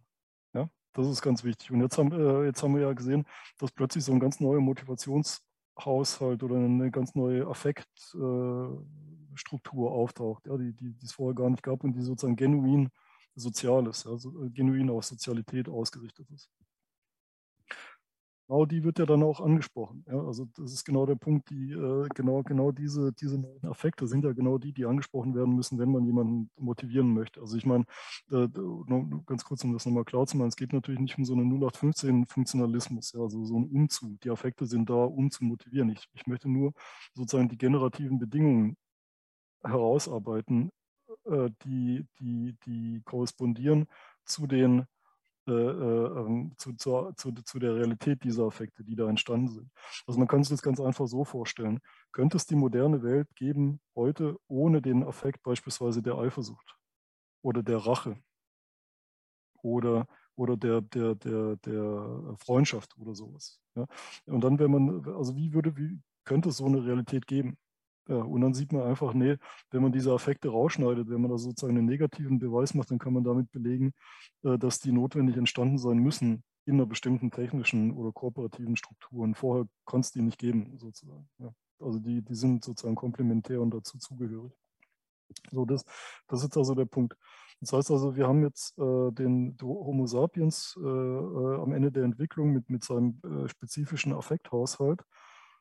Ähm, die Motivation der anderen muss äh, äh, adressiert werden durch, durch, durch, äh, ja, durch, durch Ästhetiken, durch, äh, ja, was man auch wieder Techniken bezeichnen kann, also durch Ästhetiken, Rituale, äh, Kunst und so weiter, äh, religiöse Rituale und so fort. Ähm, in anderen sozusagen, nee, ich sage es mal umgekehrt. Ähm, die, die, also wenn man rein evolutionär sprechen würde, dann würde man sagen, dass, diese, dass dieser Effekthaushalt eine Adaption ist an die bestimmte Technizität und, und äh, Sozialität. Das heißt, wenn sich für uns etwas gut anfühlt, dann fühlt sich das deshalb gut an, weil es irgendwann eine Bedeutung hat, eine Funktion hat. Ja, also wenn man sich zum Beispiel wohlfühlt, wenn man mit anderen singt oder so. Ja, dann, dann, dann muss es irgendwie äh, aus evolutionärer Perspektive irgendwie positiv irgendwann, irgendwann mal einen positiven Effekt, äh, Effekt gehabt haben. Also jedenfalls, woraus hinausläuft, ist, dass, ähm, dass es da eine bestimmte Struktur gibt äh, in, in der Psyche gewissermaßen oder die Psyche selber eine bestimmte Struktur ist, die adressiert wird von den anderen, von außen her. Ja, die wie, wie eine Stimmgabel angeschlagen wird, gewissermaßen. Ja. Und ähm, das, das kann eben, wie gesagt, durch Ästhetiken passieren, durch, äh, durch, durch Musik zum Beispiel, äh, Rituale, was gibt es noch? Äh, ja. So. Jedenfalls äh, ist das nicht, äh, sind diese, ist dieses Anschlagen oder dieses Anklingen lassen dieser Affektivität nicht der einzige Weg oder nicht, nicht der einzige, äh, nicht, nicht, nicht der einzige Pfad sozusagen oder nicht die einzige Weise, mit, mit der man das Kollektiv in Kohärenz versetzt, sondern man muss eben auch äh, Wissen transferieren. Dazu braucht man Medien, äh, Rituale, Traditionen, Werte, Regeln, äh, Normen. man braucht ein geteiltes Weltbild und eine geteilte Metaphysik. Okay? Das sind also alles psychische Inhalte, die gleichzeitig entstehen mit der Insulation. Also eine Metaphysik zu entwickeln, ein Weltbild zu entwickeln, also ein religiöses Weltbild. Wie funktioniert denn die Welt? Ja? Das, das, sieht man einfach daran, weil die Handlungen, also die Handlungen werden immer abstrakter, äh, die, die, die Handlungen werden immer technischer, beispielsweise äh, wenn, wenn man, wenn man einen, sagen wir ganz einfach einen Pfeil und Bogen herstellt, dann hat man so viele Komponenten, die man zusammenbringen muss äh, bei der Herstellung, dass, dass man ein Weltbild braucht, das diese Komponenten auch zusammenführbar macht. Ja, dass, dass, dass, einem, dass, dass einem erlaubt, die Kausalitäten zwischen den Gegenständen zu, zu, zu sehen oder zu glauben, sozusagen. Ja. Ähm, also da würde ich dann später nochmal drauf zurückkommen. Jedenfalls der Punkt ist folgender. Genau hier äh, beginnt Zivilisation, nämlich äh, hier kann man, das kann man jetzt nämlich ganz eindeutig definieren. Äh, Zivilisation ist nichts anderes als Techniken der Beeinflussung von Psychen. So, also relativ simpel. Und äh, hier beginnen dann, was man dann bezeichnen kann als zivilisatorische Kapazitäten. Ja. Äh, gemeint ist damit also, wir haben einen bestimmten Psychenhaushalt, wir haben eine bestimmte Motivation und äh, äh, Zivilisation äh, oder zivilisatorische Kapazität wäre eben die Fähigkeit, ähm, durch äh, Instrumente, durch instrumentelles Verhalten, auch durch Sprache, äh, äh, andere Psychen zu motivieren oder zu manipulieren oder zu bestimmten Operationen oder Verhaltensweisen anzuleiten, sozusagen. Ja. Und das passiert aber erst ganz am Ende der Hominisationsentwicklung. Nicht am Anfang sozusagen, sondern, sondern, sondern, sondern ganz am Ende. Ja. Und hier entstehen dann äh, auch neue Technologien wie die Medien beispielsweise, wie Musikinstrumente und so fort. Ja. Das wäre jetzt aber ein anderes Thema, auf das man, äh, äh, auf das man ein anderes Mal eingehen müsste. Also jedenfalls, äh, ähm, der Punkt ist ja, auf was ich hinaus möchte, ist, dass, die, äh, dass diese Insulation die Differenzierung der Affekte bewirkt oder die Emergenz neuer Affekte und diese spezifische Affektarchitektur hervorbringt, die dann eigene Techniken wieder hervorbringt. Äh, und diese, das wären dann zivilisatorische Techniken. Also beispielsweise, ähm, wie schafft man Gemeinschaft, äh, sagen wir in in in einer frühen Hochkultur, Babylon, äh, zwei Millionen insgesamt, 200.000 Menschen leben in, in Babylon. Wie schafft man denn da eine Einheit? Wie schafft man denn da, die Menschen miteinander äh, in, in, Kooperation zu bringen? Ja. Also um sich gerecht zu verhalten. Also welche Techniken benutzt man denn dafür? Ja. Also man muss ja da auf die Psychen einwirken. Dann stehen da die großen Religionen oder die, also die, die, die seinerzeitigen, die polytheistischen äh, Religionen. Es entstehen beispielsweise Gesetzestexte. Ja. Es bestehen moralische Anweisungen, es entstehen Ursprungsmythen. Ja, das sind ja alles Techniken. Alles Techniken oder Instrumente, die von außen äh, äh, den Motivationshaushalt den Einzelnen ähm, ansprechen sollen, adressieren sollen. Also ich hoffe, der Zusammenhang wird jetzt einigermaßen klar. Äh, und wir sprechen jetzt, wie gesagt, nur von psychischen oder sagen wir mal psychotechnischen Techniken. Es gibt natürlich auch noch andere Techniken wie Medien, Kommunikationsmedien, Technologien, auf die wir dann ein anderes Mal eingehen wollen sozusagen oder können, wenn wir es können. Also jedenfalls darauf lief es jetzt hinaus, äh, mit, mit, mit, mit, den, mit der Emotionalität und der Kooperation, dass also praktisch äh, Emots, also Affektivität, Kooperation, Technizität und Medialität und auch Sprachlichkeit und Exzentrizität im Grunde ko koevolutiv entstehen, äh, gleich ursprünglich entstehen und dass da, eine, dass da eine tiefe Korrespondenz zwischen den Bereichen äh, besteht. Ja. Und Zivilisation beginnt dann in dem Moment, in dem man genau diese, diese, diese Ebene, diese, diese Felder anfängt anzusprechen. Also mit der ideellen Kultur kann man, das kann man dann ganz genau definieren äh, anhand des archäologischen Modells. Ja, ich, äh, ich, hoffe, das war einigermaßen klar und nicht allzu äh, bruchstückhaft äh, von meiner Seite zum Thema. Das kann man wohl kaum behaupten, dass das nur bruchstückhaft wäre. Das ist zumindest nach unseren Maßstäben hier bei FIPSI die äh, detaillierteste äh, Kontextualisierung der Gedanken. Und das ist ja nicht nur eine Ankündigung, äh, das ist ja nicht nur ein Verweis auf die vergangenen Darstellungen und Kontexte, sondern eben auch auf die äh, eine Ankündigung auf das, was noch folgt, der Zivilisationsprozess wird uns in diesem Zyklus Löffler, wie ich ihn jetzt getauft habe, äh, ja noch weiter begleiten. Insofern denke ich, dass alles, was als fragmentarisch erscheinen könnte, ähm, auch einfach nur ein nur bisher fragmentarisch erscheinendes ist. Das wird alles sicherlich noch seine Ergänzung finden.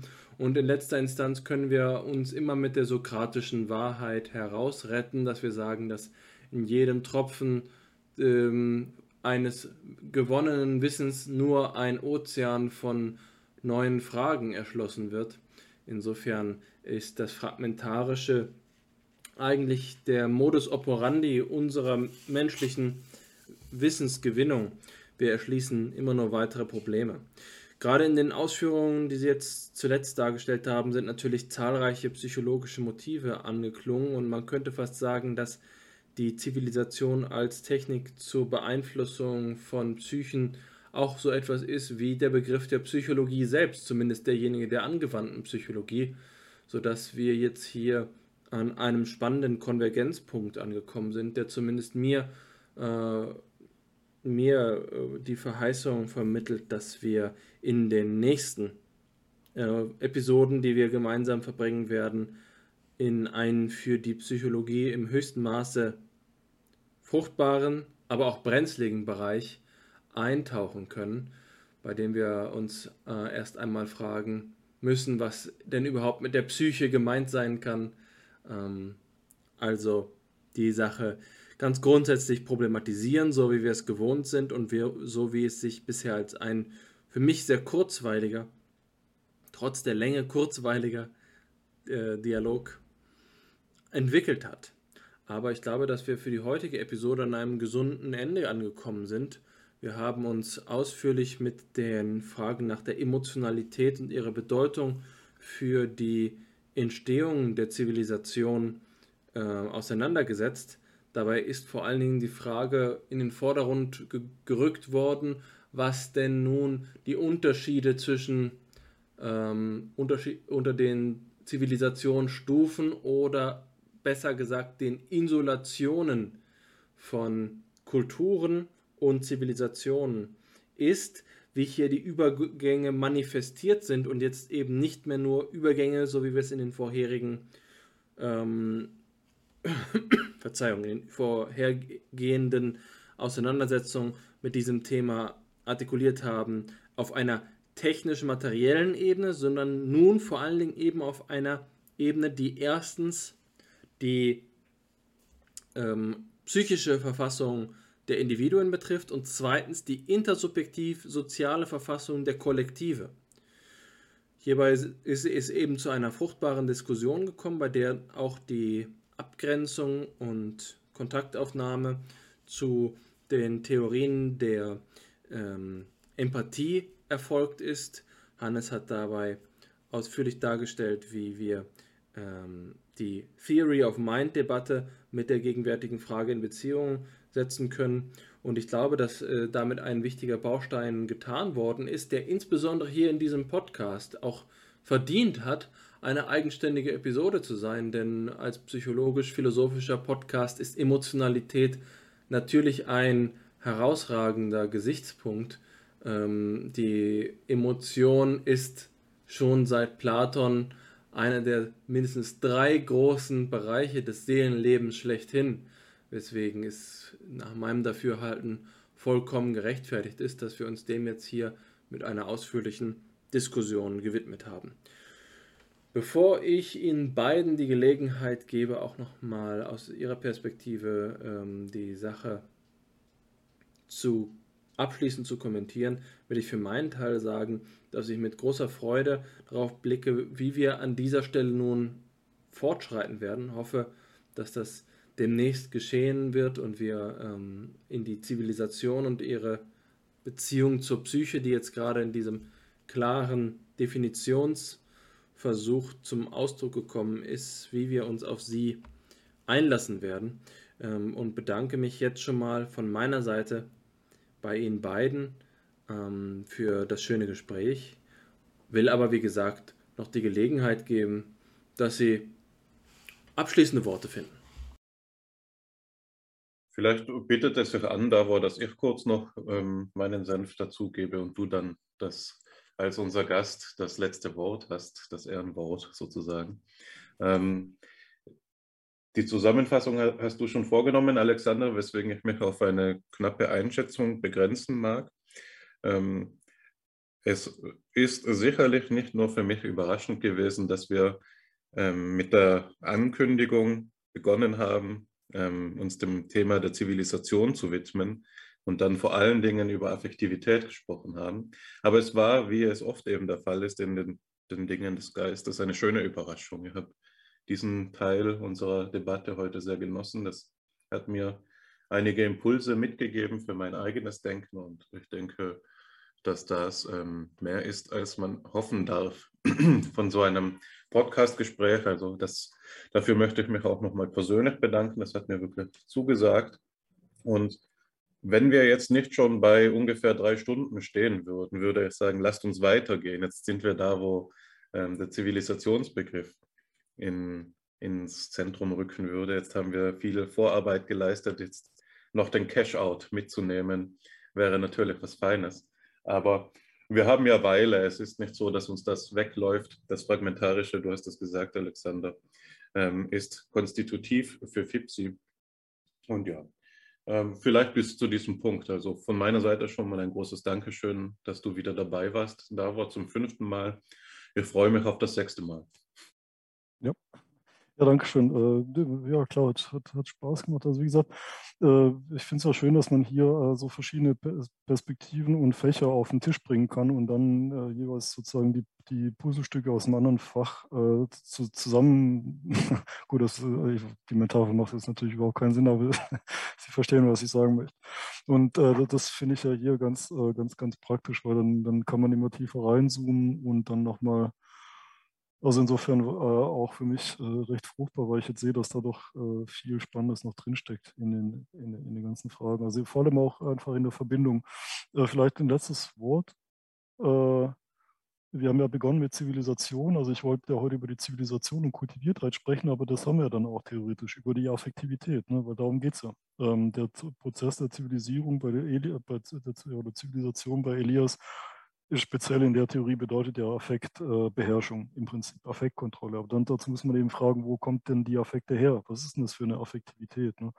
Und insofern, ähm, und, und, da sind wir dann eben auch wieder bei dieser Unterscheidung zwischen Zivilisation, äh, zwischen dem Zivilisationsbegriff und Kulturbegriff, den ich äh, eingangs noch, äh, die, die, ich eingangs noch äh, getroffen habe, oder die klassische ähm, was mir halt wichtig ist, ist, dass man Zivilisation technisch versteht. Und das sieht man jetzt ja. Also Sie sehen, dass wenn man Affekte mit reinbezieht in Zivilisation, dann ändert sich plötzlich auch schon die Frage nach, nach der Normativität und nach Fortschritt und Ideologie.